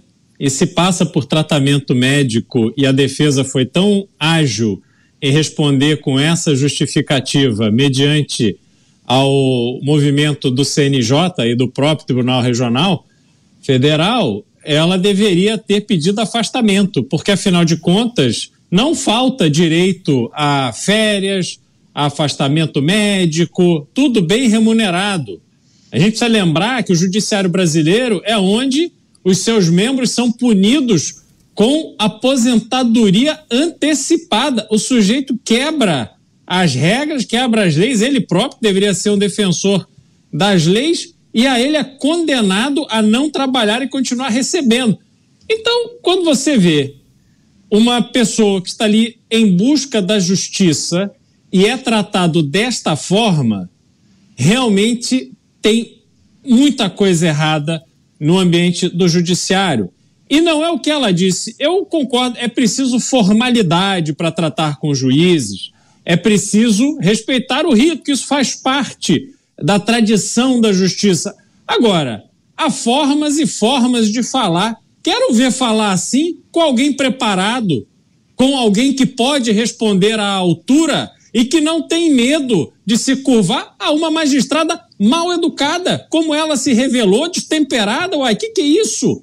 Então, isso realmente é lamentável. Eu espero que haja uma punição para fazer entender que há uma forma correta de tratar as pessoas que, de boa fé, estão tentando entender o rito de como as coisas funcionam. Não se pode é, imaginar que as pessoas tenham na sua prática diária a participação em julgamentos, em, em, em audiências, enfim. Isso gostaríamos que sempre fosse uma exceção na vida de qualquer pessoa. Agora, aqueles pilantras que aqueles bandidos que estão sempre ali diante dos juízes e que há vídeos circulando pela internet também, pelo WhatsApp, aonde os juízes são extremamente educados, extremamente cautelosos ao se referirem a esses marginais, também precisam ser punidos de igual forma, porque você não pode nem ter o desrespeito nem o excesso de intimidade. Assim rege a lei. Pois é, agora, Mota, a testemunha tinha se referido a ela, tinha chamado a juíza de doutora. Daí ela ficou revoltada, exigindo que ele a tratasse por excelência e que se não respeitasse, ele não era obrigado, mas se não chamasse de excelência, aí ela iria desconsiderar o testemunho dele. Pode, Mota? É difícil responder essa pergunta, né, Daniel? Que dia é hoje? Hoje é dia 29 de novembro, 7 da noite, 7 e 14. Eu não sei exatamente nesse momento o que pode, o que não pode, que lei está valendo no Brasil. O que eu sei é o seguinte: é ser magistrado não é para qualquer um. É uma profissão de grande responsabilidade, tem um impacto enorme na vida das pessoas. Eu conheço vários magistrados, juízes, desembargadores que trabalham duro que trabalham no sistema de justiça criminal, que enfrentam uma realidade terrível. A sociedade é, faz uma quantidade enorme de coisas erradas e isso vai acabar na mão do juiz que tem ali poucos minutos para tomar sua decisão. Não é justo deixar que um caso como esse sirva de exemplo, né, é, represente os juízes do Brasil. Eu vou resumir dizendo o seguinte: para mim, o maior problema da justiça brasileira hoje, especialmente da justiça criminal, é a contaminação ideológica. É como o Beraldo falou, são juízes fofos, sorridentes, que usam aquela, aquele juridiquês maravilhoso para dar sentenças completamente injustas. Então, a gente tem que ver aí o que, que, é pior, né? Agora, muitas vezes, é Maria, a testemunha é uma pessoa simples, né? Que não detém o conhecimento em relação ao qual pronome de tratamento deve ser utilizado com uma magistrada. Certa vez, uma juíza me disse que em uma audiência chamaram ela de majestade. Em outras ocasiões, é verdade, é verdade isso. Em outras ocasiões, de doutora. E nem por isso ela corrigia. Seguia o jogo, seguia a audiência. Faltou um pouco de jogo de cintura por parte dessa magistrada, né, Zé? acertou quem chamou a juíza de majestade. Os juízes são majestáticos no Brasil, sim. E a coisa complicou muito aí, porque era um, uma audiência via internet, a internet não estava boa, quem estava prestando depoimento lá não estava entendendo nada do que estava acontecendo ali, não estava vendo a imagem, então foi um, um, uma loucura isso aí. O ex-ministro do Supremo, Marco Aurélio, é, é, me deu indicações que eu vou diagnosticar isso aí de um caso de juizite aguda isso é normal no Brasil. Eu sempre falo aqui, quem reclama do Supremo Tribunal Federal não sabe o que está passando é o interior. Os advogados, as partes são tratados com casco e tudo no interior. Sei de casos horrorosos de juízes que se unem com o Ministério Público e mandam na prefeitura, decidem onde o prefeito deve colocar um ponto de ônibus, construir uma escola e tudo mais. Sei caso de um juiz que determinou o recolhimento de dinheiro nos cofres da prefeitura. E aí, como não satisfeito, mandou chamar um, um, um serralheiro e foi lá com, com aquele ferro de solda, cerrou o cofre da prefeitura para buscar o dinheiro. Não tinha dinheiro, não pode ter dinheiro em cofre de prefeitura, tem no banco, para se ter uma ideia. Então, essa juizite aguda é um fenômeno aqui no Brasil muito forte e que vem de exemplos superiores. Se aqui se pode tudo lá no interior, o juiz pode mais. E olha, Mota, é complicado sim ser juiz, conheço alguns juízes, já fiz palestra para encontro de juízes, é difícil sim, é complicado. Mas ninguém coloca um revólver na cabeça de alguém e diz: olha aqui, você a partir de hoje vai ser juiz. Não, é difícil. É um concurso complicadíssimo. Tem concurso que não passa ninguém. Por incrível que pareça, não passa ninguém no concurso, para se ter uma ideia. Então, se a pessoa está fazendo um concurso, está se preparando, saiba que vai enfrentar todas essas dificuldades e elas existem. O salário é alto para a média, mas para um profissional desta área não é um salário exorbitante, como dizem alguns. Alguns é complicadíssimo, mas todos devem saber o que vão encontrar na magistratura. Repito, ninguém coloca um revólver na cabeça de alguém e diz: a partir de hoje o senhor será juiz. Mas os penduricalhos ajudam, né, é. Zé? Os penduricalhos ajudam a Penduric... aumentar o montante. Agora, Dantas, as audiências ontem... virtuais ajudaram a gente a ficar eh, por dentro dessas coisas, dessas distorções também, né? O, o Daniel, e ontem a ah. Justiça ah. do Trabalho aprovou mais penduricalho. Tá? Agora, é, o juiz que do trabalho que ocupa função de gestão, ele pode aumentar o seu salário aí em até um terço. Não tem nem previsão é, lá no, no, no, Congresso, né? No orçamento, mas é, virou essa essa barafunda, né? O, é, não é a primeira vez que nós temos casos como o, desse, o dessa juíza. Já tivemos outro no Rio uma vez, um sujeito teve um problema no condomínio, aí o síndico chamou ele de você, ele foi para cima, disse que tinha que chamar de doutor, de senhor, não sei o quê. Esse caso acabou indo parar lá no Supremo. No Supremo também já tivemos casos assim, tivemos o próprio Marco Aurélio, o ministro Marco Aurélio, repreendendo uma advogada nervosa, chamou os ministros de você. Isso virou também aí, ganhou as redes sociais, etc e tal. É, mas advogado um... também adora o tal do doutor. Eles se chamam de doutores, exato. eles se chamam. É, exato. É, é muita vaidade, pouca atividade, né? Eu acho que se as pessoas tivessem um pouco mais de sensibilidade e muitas vezes pouco preparo. Agora mesmo, né, tivemos aí a decisão do CNJ de melhorar, criar uma prova para prévia, né, dos juízes, para quem quer concorrer, para quem quer disputar é, um, uma vaga de juiz, fazer uma prova prévia. É, isso é uma coisa a se discutir. É melhor, é, é, é bom, né? A gente está discutindo aí questão de mandato de ministro supremo, de idade mínima. É bom que se isso discutisse também na primeira, na primeira instância, né? Não é possível é, um juiz de 23 anos de idade que não tem experiência de vida é, ter, é, vamos dizer assim, aquela o equilíbrio, a serenidade necessária para julgar a vida de alguém. Então tem tanta coisa errada que é difícil saber por onde começar, Daniel. Tem mais notícia aqui em Os Pingos nos Is. O ministro do Trabalho, Luiz Marinho, ele afirmou que, em seu entendimento, a desoneração da folha de pagamento não gera empregos para o país. Essa declaração foi dada durante uma entrevista coletiva sobre os dados do CAGED em Brasília. Segundo o ministro, a reforma tributária deveria ser o único caminho para solucionar o problema conjunto da economia e da geração de empregos. Para Marinho, abrir aspas. O que gera emprego não é salário menor deste ou daquele setor, nem é incentivo fiscal para este ou aquele setor que gera emprego, mas sim a economia demandando mais produção. Eu fecho aspas. Essas falas ocorrem ao mesmo tempo em que parlamentares e empresários articulam no Congresso a derrubada do veto do presidente Lula sobre a prorrogação até 2027 da desoneração da folha de pagamento. Vou começar essa rodada com o Roberto Mota. Mota, a gente tem tratado de muitas questões que envolvem as decisões eh, desse governo. Agora, o ministro do Trabalho, que a gente eh, semanalmente acaba analisando suas falas, decisões e propostas, eh, dizendo que a desoneração da folha não gera emprego. Só que a gente também percebeu que muitos representantes de setores disseram e foram taxativos. Se você derrubar a medida da desoneração, haverá sim é, demissões. E não serão poucas. A gente está falando na casa de milhões. É, o que é possível dizer em relação a esse posicionamento de Luiz Marinho, ministro do Trabalho?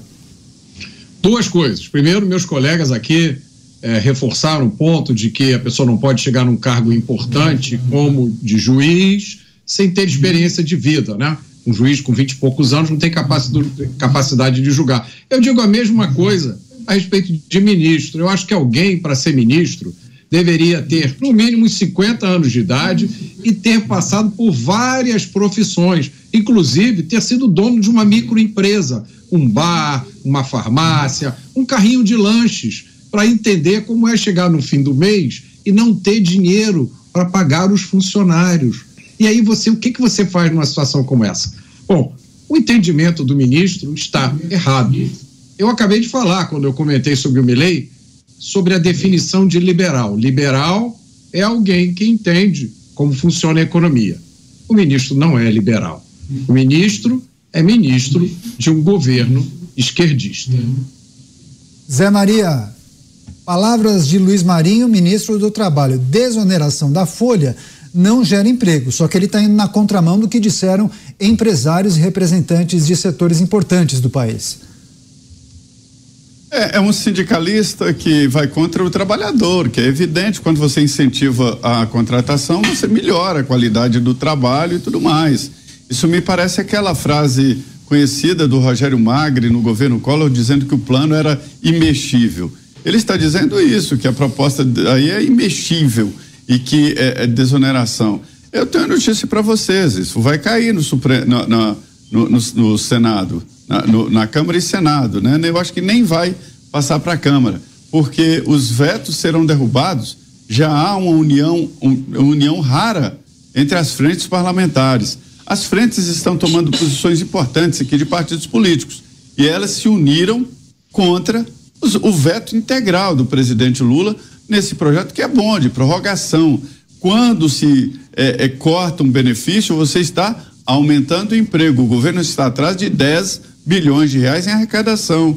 Isso significa a demissão de mais de um milhão, milhão e duzentos mil funcionários. Mas vai cair o veto.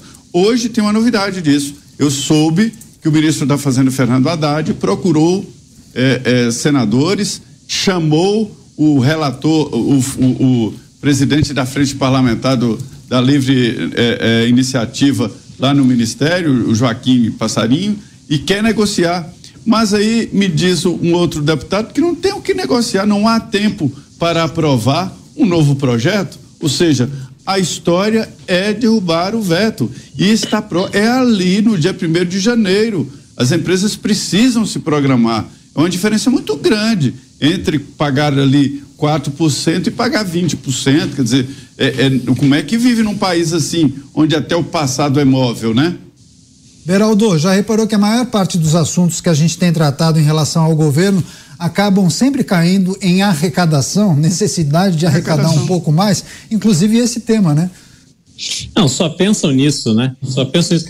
Agora, vindo do ministro do Trabalho, é, é, olha a lógica, né? O que ele quer é gerar emprego reduzindo a carga horária, né? Que a proposta dele é que as pessoas trabalhem só quatro dias por semana. Ao mesmo tempo que o presidente da República diz que o PIB caiu porque teve muito feriado esse ano. É uma completa. É, é, é um conflito de visões e nenhuma das visões tem aderência com a realidade. Né? O, o, Ministério do Trabalho é uma fábrica de factoides. Aquela história de vamos acabar com o Uber e os Correios é que vão prestar esse serviço. Então, assim, realmente não dá para entender como é que alguém que tem uma visão tão limitada sobre a realidade do trabalho, da dificuldade que é gerar um posto de trabalho num país em que as pessoas preferem não crescer o seu negócio a terem que contratar alguém. Os microempresários, os pequenos empre empresários veem no emprego, na geração de emprego formal, uma série de obrigações que simplesmente inviabilizam. É um risco que ninguém está afim de correr. Então, nós estamos tratando é, de uma, uma questão extremamente séria, de um país que não consegue gerar empregos, essa forma, enfim, ideológica, rasa, é, circulada aí de bobagens e tal, é uma perda de tempo, né? Você falou dos Correios, funcionários dos Correios, inclusive ameaçaram greve às vésperas da Black Friday, né? Imaginem se eles abarcassem também o serviço da Uber. Dantas também quer pedir sua análise em relação às falas de Luiz Marinho. Bom, é, o PT votou a favor da desoneração. O Lula vetou ouvindo a AGU. Me parece que não ouviu o Haddad, deixou o Haddad com o abacaxi para ser descascado em praça pública numa coletiva convocada às pressas, sem nenhum tipo de saída. Me interesso muito pouco pelo que o Luiz Marinho diz, por causa justamente desse, é, desse é, histórico dele de frases e declarações que não fazem o menor sentido, parecem extraídas de algum lugar da década de 60 é, eu, não, eu não vou comentar o Luiz Marinho, eu vou comentar a decisão. A decisão é muito curioso porque nós estamos vendo, inclusive conversei é, hoje mais cedo com, com o pessoal no Congresso, justamente para entender para onde vai essa questão do veto. É, e tem alguns parlamentares que até mudaram de ideia. Estão defendendo que tem que é, realmente a desoneração não é boa, que tem uns números que indicam que esses setores não geraram emprego, embora tenha outros números que indicam que geraram emprego. Então, cada um faz a sua interpretação. É muito difícil você analisar de forma comparativa é, a aplicação de uma medida. Existem efeitos sazonais, existem é, alguns desses, por exemplo, nós temos aqui é, setor de construção civil. Construção civil, se você tiver um PAC né, em curso, você vai ter uma explosão né, de emprego na construção civil, que é uma coisa que o governo tenta colocar de pé. Minha Casa Minha Vida ainda não construiu uma nova Minha Casa Minha Vida. Mas quando eles colocarem de pé, vai gerar emprego. Talvez isso compense na cabeça deles essa, esse cálculo aí é, é, da, da, da, de perda de emprego agora para gerar é, ali na frente. Então, assim, são vários elementos. É uma discussão bem complicada. O que não dá é para você simplesmente virar a chave sem nenhum tipo de regime de transição. Ora, bolas, o próprio Luiz Marinho, tá bom, eu vou comentar a frase do Luiz Marinho, está dizendo aí, ah, a solução passa pela reforma tributária. Bom, a reforma tributária saiu do Senado com 300 bi de isenções. Então, assim, falta muita coerência no discurso público, falta muita coerência na atuação dos políticos. Né? Realmente fica difícil para o cidadão comum entender o que se passa no Brasil hoje. Agora, Zé Maria, só para encerrar esse assunto, o Dantas bem lembrou desse abacaxi que Fernando Haddad terá de descascar, descascar. E ele chegou a dizer que iria apresentar uma alternativa à proposta de desoneração. Isso seria feito após as agendas internacionais. Tem algum tipo de eh, discussão, articulação em Brasília para esse novo texto, um projeto, uma ideia, enfim? Olha, eu ouvi hoje um senador cheio de boa vontade, o Vanderlan Cardoso, Goiás. Ele disse: olha, negociar é sempre bom, política é isso, tem que negociar. E a dificuldade é como negociar. Quer dizer, um, um sinal positivo de que o ministro da Fazenda está negociando mas é que não há mais tempo para aprovar um, uma lei, só pode ser modificado por lei. Não há como negociar. Se, se, não, se não derrubar o veto, a partir do dia 1 de janeiro, valem as regras antigas de oneração de folhas. Né? E as empresas já estão programadas, ninguém muda a programação de uma empresa em um mês, em dois meses. Isso tem que ser um, um cálculo muito mais é, é pesado anteriormente. Então não dá mais para mudar nada. Não dá mais para negociar nada. O, o, veto será derrubado integral e pronto. Sobre a posição do Haddad, o que eu tenho a dizer, se eu entendo ele, ele é, é, está sendo garantido, inclusive por liberais no Congresso Nacional, deputados até e senadores de oposição, porque entendem que ele é a figura para se contrapor a, a, a opiniões e, e, e defesas de Lula, para se ter uma ideia de como o Haddad está politicamente envolvido no Congresso Nacional. Eu vou repetir: deputados liberais apoiam o Haddad porque acham que fortalecendo ele seria um anteparo bom contra Lula, contra o presidente da República. Para se ter uma ideia. Nesse episódio aí, hum, já acabou. Você mata para arrematar. Essa vertente de liberalismo aí, Zé Maria, eu desconheço, viu? Apoiar, apoiar o trotskista contra o stalinista ou vice-versa. Eu acho que tem outra hipótese aí, meus amigos, que é o seguinte: o governo não pode deixar essa coisa correr solta. Já pensou? Se reduz a arrecadação, os empresários começam a contratar mais, os empregados começam a ganhar mais dinheiro, movimenta a economia, a coisa começa a funcionar, as pessoas vão perceber que não precisam do governo já imaginou isso? Já imaginou as pessoas começando a ganhar dinheiro, sendo independentes, saindo do Bolsa Família, do Bolsa isso, Bolsa aquilo? É isso, né? Isso não pode acontecer, porque se acabar, é, se isso acontecer, acaba, né? O governo. Uma frase, Beraldo.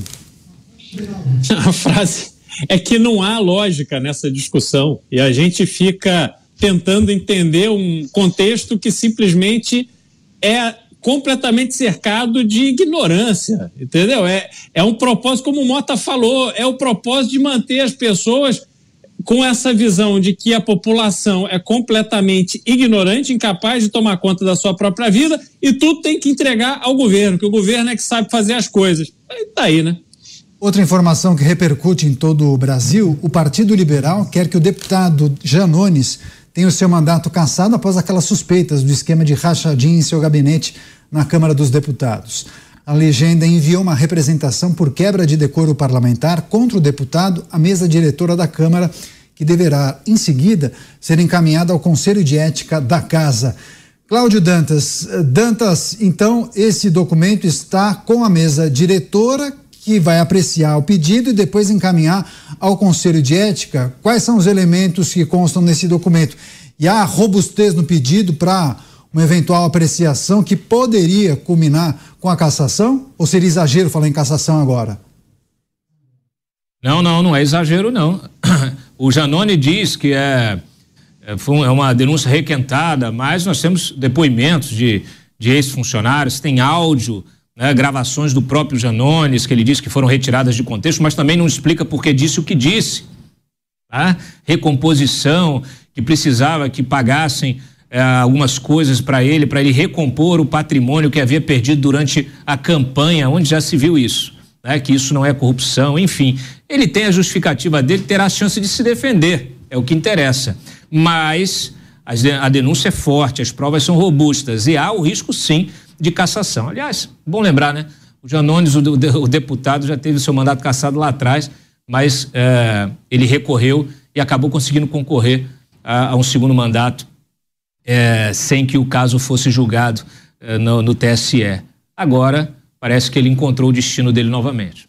Pois é, a gente vai apurar e também trazer as impressões dos nossos comentaristas sobre esse caso que envolve o deputado Janones depois do intervalo. É um minuto e meio, você vai ficar com a gente, tem muita informação importante aqui nos Pingos nos Is. Até já. Os Pingos nos Is. Jovem Pan.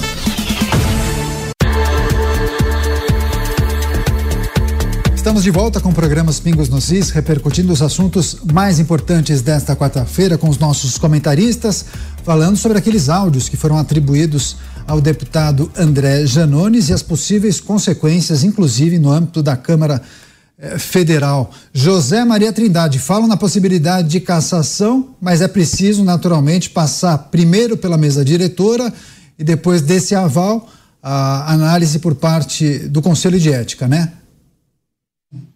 É, a mesa diretora é apenas uma formalidade, né? Um protocolo, porque o regimento interno da Câmara dos Deputados dá aos presidentes dos partidos políticos, e tem que ser o presidente, né? A, a formalização de uma, de uma denúncia contra um deputado diretamente no Conselho de Ética, mas tem que passar pela mesa diretora. A outra possibilidade é apresentar na corregedoria Aí sim o corregedor analisa se há indícios, depois vai para a mesa diretora e a mesa diretora decide se encaminha ou não. Trata-se de um pedido de cassação muito forte, vinda de um partido político, de um presidente de um partido político. Quanto ao mérito, é, o Janones está enrolado sim. Eu conversei com, hoje com dois deputados, inclusive um do PT, e que o único argumento que ele tem, e, e é um argumento forte que pode convencer parte do Conselho é de que a conversa gravada ali aconteceu antes do mandato. Já existe uma jurisprudência ali de que no Conselho de Ética um deputado não pode ser cassado e não pode ser re, repre, representado por uma ação antes do mandato. Só o seguinte, que a conversa, a gravação é que foi antes do mandato. Mas a denúncia pesada e é considerada grave e já houve cassação por isso é de que esse esse peculato eu detesto esse nome rachadinha. Isto é eufemismo, não é rachadinha, é peculato. E aí o que que acontece? Aconteceu durante o mandato, a conversa que foi anterior à posse, né? Então, ele, ele e além da, da cassação apresentada e vai obrigatoriamente ao Conselho de Ética, sim, além disso, há uma denúncia crime apresentada na, na, na, no Ministério Público para investigar o caso Janones, que já está sendo investigado pela Polícia Federal. Dois ex-assessores já deram todo o serviço, falando como e quanto era a divisão do dinheiro, até no 13 terceiro. Pois é, agora, Beraldo, eh, André Janones diz que o esquema não entrou em operação, foi apenas uma ideia e uma proposta. E ele não trata como um esquema de corrupção. Ele disse que a ideia era pagar um pouco mais para o servidor, para o assessor parlamentar para que esse assessor voltasse um, um, valor com o objetivo de ele é, recompor o patrimônio o que havia sido dilapidado durante uma campanha eleitoral. Agora, se a gente for pensar, é muito parecido com obras que são superfaturadas em processos licitatórios, em que a construtora acaba voltando dinheiro para aquele, é, aquele servidor, aquele político. Ou seja, trata-se de algo de corrupção. Agora, ainda que não tenha sido efetivado, isso demonstra como o gestor público tem uma visão distorcida sobre como deve gerir e administrar o dinheiro público, né? Quando convém, né? Agora, a gente tem vários aspectos nesse caso, Caneto. Primeiro, assim, pode ser que a versão dos, dos ex-assessores, né? Os assessores falam, os ex-assessores falam em rachadinha mesmo. Olha, sacava o dinheiro, entregava para ele. Isso é um cenário que, obviamente, o crime está aí configurado de forma muito clara. A gente teve, inclusive, é, no Rio de Janeiro, na Assembleia Legislativa do Rio de Janeiro, foi feita a partir de quebra de sigilo lá do COAF, é, o levantamento de quanto se sacou em dinheiro dos parlamentares, dos assessores dos parlamentares. E partido do PT falaram, obviamente, o caso que ficou mais conhecido foi do Flávio Bolsonaro, mas o primeiro do ranking ali era deputado do PT, tinha gente do PSDB, todos os partidos. Então, isso é o caso clássico que a gente conhece. O argumento que André Janones usou era o argumento de que, na verdade, não era uma rachadinha, quer dizer, eles não estavam ali dando um percentual do salário, mas sim é, é, pegando 100, 50 reais, que era para. Enfim, claramente, se o propósito é recuperar patrimônio, você não vai fazer isso com 50 ou 100 reais de cada assessor. E aí tem um outro elemento importante que ele disse que a advogada orientou a não fazer na época. Mas ele próprio é advogado. Isso tem uma questão de bom senso, né? Não se pode supor que alguém que cursou o, o direito simplesmente vai propor algo dessa natureza é, para seus assessores que são pagos dinheiro público e ah, me, me, enganei aqui, puxa vida, achei que podia. Enfim, isso também fica muito frágil. E aí tem um outro elemento, porque no áudio ele se refere a patrimônio que ele usou para fazer campanha. Sim. E eu não sei se isso se refere à campanha de 2018, mas é preciso checar também em relação à prestação de contas da campanha dele. Quanto de fato ele prestou contas que gastou na campanha para ver se esses números batem. Então você tem vários aspectos a serem verificados.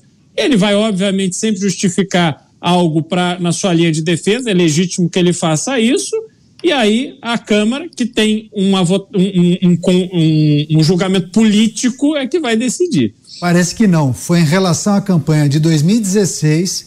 Ele foi ah, candidato bom. à prefeitura de Tuiutaba e ele teria é, gasto um montante superior a 600 mil reais.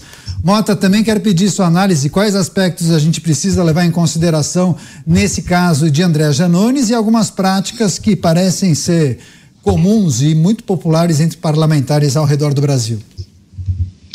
Tem vários ângulos que a gente pode explorar aqui, né? Eu acho que o que salta mais aos olhos é a incrível quantidade de políticos que se envolvem na política com o único benefício, com o único objetivo de conseguir benefício para eles próprios, né?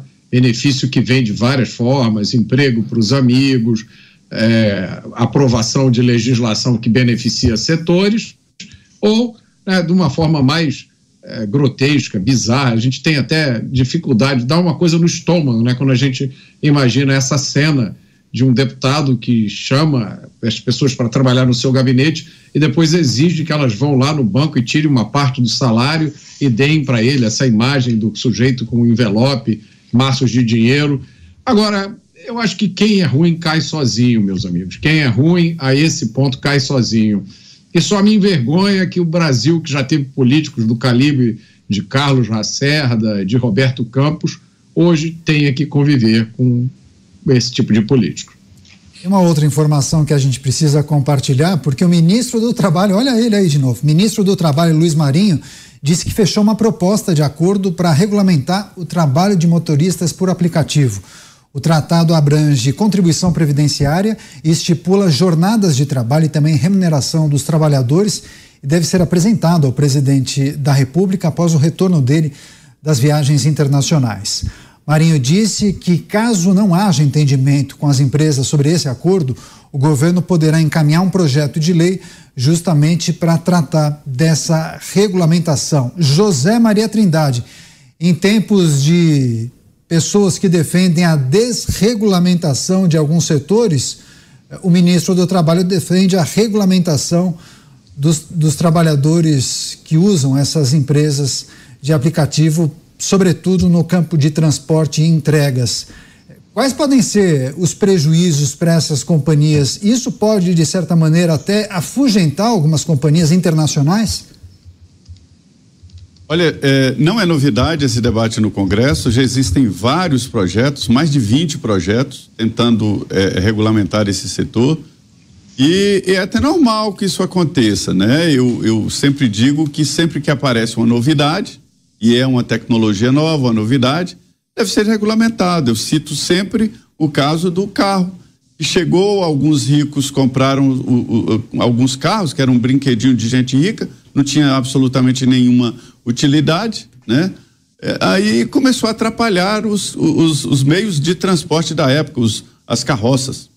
E aí aumentou, aí atropelou e atrapalhou. Aí, não, peraí, vamos regulamentar o carro. Não proibiram o carro, mas colocaram mão contra mão, proibido estacionar, é, é, sinal de trânsito, autorização para dirigir, né, que é a carta, a carteira de motorista e assim por diante. Então, a tecnologia nova deve ter ali um mínimo de, de postura. O que ah, eu não compreendo é, é como é, um, um, sindicalista que virou ministro não entende que a regulamentação deve abrir o mercado para dar mais chances a mais motoristas e a mais empresas. É disso que precisa. Fôssemos aqui um país onde estivesse só uma, só uma dessas e que fosse a Uber sozinha, nós estaríamos pagando mais caro porque o táxi, que tinha um monopólio, era caro por isso. Motoristas despreparados na época, que xingavam todo mundo, arrogantes, cobravam a, acima da tabela, né? Por quê? Porque só tinha táxi. Aí apareceu o Uber. E agora existem vários, inclusive regionais. Cada bairro tem o seu Zapcar, Zap não sei o quê e tal próprio. Então, esse é o mercado. Ele não está entendendo, e é difícil de entender realmente, não é para qualquer um, não. Que essas empresas não são empresas de transporte.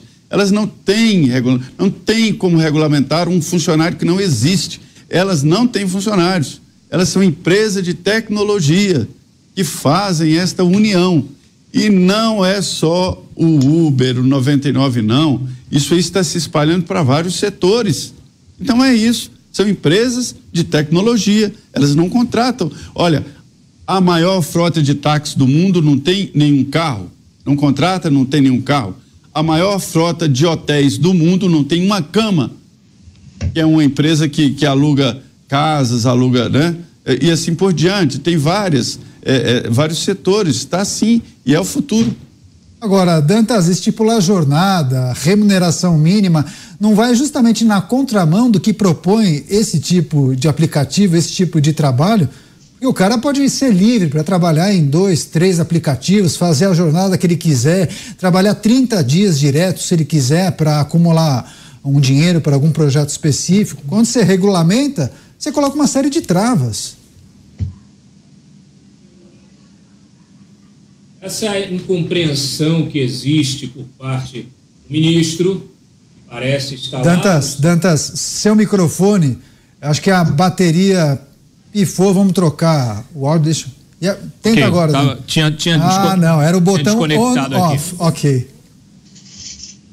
É, olha só, Daniel, a gente é, percebe claramente aí a mentalidade é, do século passado, né, que habita é, na cúpula do governo. O ministro do Trabalho aí é um porta-voz dessa mentalidade atrasada. Parece não enxergar que as relações trabalhistas mudaram, que as relações de mercado mudaram, que hoje a tecnologia ela está na base de é, muitos serviços que nos atendem. Aliás, inclusive tiveram aí uma explosão durante a pandemia e que permanecem sendo, se tornaram, né, parte do nosso dia a dia. É, o delivery antigamente era aquilo, você tinha que ligar para um lugar que tinha é, o motoqueiro que era o sujeito contratado do restaurante. Hoje não, hoje você liga para qualquer lugar, você pega ali, manda o, o aplicativo é, e, e, e, até eu, hoje. Eu esqueci, Dantas, o maior restaurante do mundo não tem nenhuma panela. Pois é. Então as pessoas fazem, inclusive fazem, nós temos casos casos de empreendedorismo de sucesso ocorridos na pandemia, de eh, pessoas que começaram a fazer na cozinha de casa um hambúrguer e começaram a vender através do iFood e hoje tem 60 franquias no país inteiro eh, faturando milhões de reais. Então, assim, isso se faz justamente com tecnologia, com desregulamentação, com a liberação das forças produtivas. Você tem que incentivar as pessoas a empreender. É quando elas empreendem, elas geram emprego. Quando você começa a amarrar muito, amarra daqui, amarra daqui, você está tá no sentido contrário. Você está matando o empreendedorismo, está matando a possibilidade de geração de emprego. Aí não dá para reclamar depois. Um governo que se diz um governo dos trabalhadores. Não é, não é. Ao contrário, parece que é um governo dos desempregados. Você, Beraldo, qual é a sua contribuição? Trazendo, inclusive, alguma experiência norte-americana rapidamente, por favor. É, o que a gente pega esse exemplo que o Zé Maria deu, né? Que antigamente você tinha charrete, de repente cria-se o carro e você tem que fazer uma regulamentação. Mas, Zé, no caso do, do, desse serviço de transporte aplicativo, por exemplo, não é essa revolução, não. Já tem tudo. É que você criou o carro, depois você criou a moto, criou o caminhão. Quer dizer, é, o transporte aplicativo hoje, ele facilita a vida do usuário. Ele é um dinheiro lícito no bolso de quem presta esse serviço. O sujeito vai rapidamente numa locadora, ele consegue alugar um vai prestar serviço, está com dinheiro no bolso, rapidamente. Então, o que a gente tem de pessoas hoje na sociedade brasileira que tem neste tipo de prestação de serviço um complemento ou a sua renda principal, uma enormidade porque justamente sai das amarras do atraso que a gente tem na legislação trabalhista brasileira. E aí o que quer fazer o seu ministro do Trabalho? Pegar isso, que é uma evolução, uma modernidade, e jogá-la para trás. Você, Mota, o que você tem Geraldo. a contribuir? Olha, eu quero protestar porque é a segunda vez que esse ministro aparece na pauta hoje e assim a gente esgota o estoque de piadas. Não dá, eu tenho que ser avisado com antecedência. Bom, é inconcebível, né, para a maioria dos políticos é inconcebível que o cidadão brasileiro, que absurdo, queira, possa decidir como quer trabalhar, quando quer trabalhar, quanto quer ganhar. Ah, é, é, o Zé Maria disse tudo. O ministro está querendo regulamentar o que não existe. Esse é o Ministério das Alucinações. Pois é, antes do break, o Dantas, você pediu eu queria, rapidamente. Eu queria dar uma contribuição. Aqui, rapidamente, por favor. Eu, eu queria, eu queria dar uma contribuição. O governo ajudaria a tal regulamentação? É o seguinte, criando uma maneira para esses profissionais virarem empresas, um tipo de simples para eles, para eles se, se regularizarem, né? Um profissional que ele vai contribuir, vai ter aposentadoria, mas ele, ele é autônomo, esse é o futuro do trabalho. Uma frase, Dantas? Eu tenho. Quem tem que se regularizar é o governo, não é o trabalhador. Eu quero uberizar o governo. o governo. Eu quero eu quero uberizar o governo, o Congresso. Vamos, eu vou escolher olha, meu próprio governo aqui no aplicativo, né? Olha aqui, peraí, tem tempo aí, tem um minutinho? Rapidamente. Olha aqui, eu estava conversando com o Baleia Rossi sobre é, a história aí da, da reforma tributária. E aí ele me explicando que depois vai ter tudo automatizado, o imposto vai pagar automaticamente, já vai distribuir para os estados, para o município, não vai passar na mão de ninguém.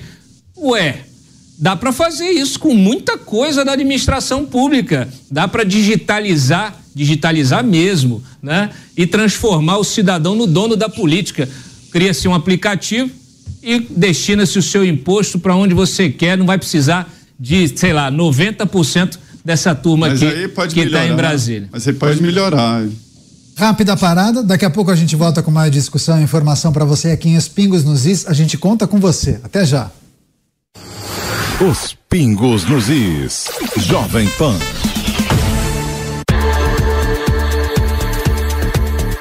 Programa Os Pingos nos de volta, repercutindo os principais assuntos desta quarta-feira com os nossos comentaristas e a gente tem um recado importante para você, hein? Você gosta da Jovem Pan? Acompanhe o programa Os Pingos nos e também os outros programas da grade de programação. Se identifica com a forma como a Jovem Pan mostra os fatos e discute os principais temas do Brasil e do mundo, então faça a sua assinatura no site jp.com.br. Você vai ter acesso a conteúdos exclusivos. Então eu vou pedir para você apontar a câmera do seu celular para esse QR Code que aparece agora à esquerda da sua tela. Você vai ter acesso a reportagens exclusivas. Os nossos analistas e comentaristas, eles gravam vídeos diariamente, especialmente para você que é assinante do portal da Jovem Pan News. E tem mais, hein? A assinatura dá direito a acesso ilimitado ao Panflix, que é o aplicativo da Jovem Pan, onde muito em breve você vai encontrar todo o arquivo de áudio da Rádio Jovem Pan. Tem muita coisa legal especial. Narrações e coberturas históricas estarão disponíveis para você que é assinante. Você apoia a Jovem Pan? É seguidor do nosso jornalismo? Então entre agora, jp.com.br, faça a sua assinatura e tem, e tem acesso a conteúdos especiais e exclusivos, sempre agradecendo demais a sua parceria e audiência com a gente aqui em Os Pingos nos Is e na Jovem Pan. Valeu mesmo. Não temos mais tempo, ponto final nessa edição. Agradeço demais a participação dos nossos comentaristas, José Maria Trindade e Cláudio Dantas em Brasília, dos Estados Unidos, o Cristiano Beraldo e do Rio de Janeiro, Roberto Mota. Amigos, grande abraço. Ótima noite a vocês. Voltaremos amanhã. A gente agradece muito você pela parceria. Valeu demais. Fique agora com o Jornal Jovem Pan e o resumo das informações mais importantes do dia. Combinado? Jovem Pan, jornalismo independente. A opinião dos nossos comentaristas não reflete necessariamente a opinião do Grupo Jovem Pan de Comunicação. Realização Jovem Pan News.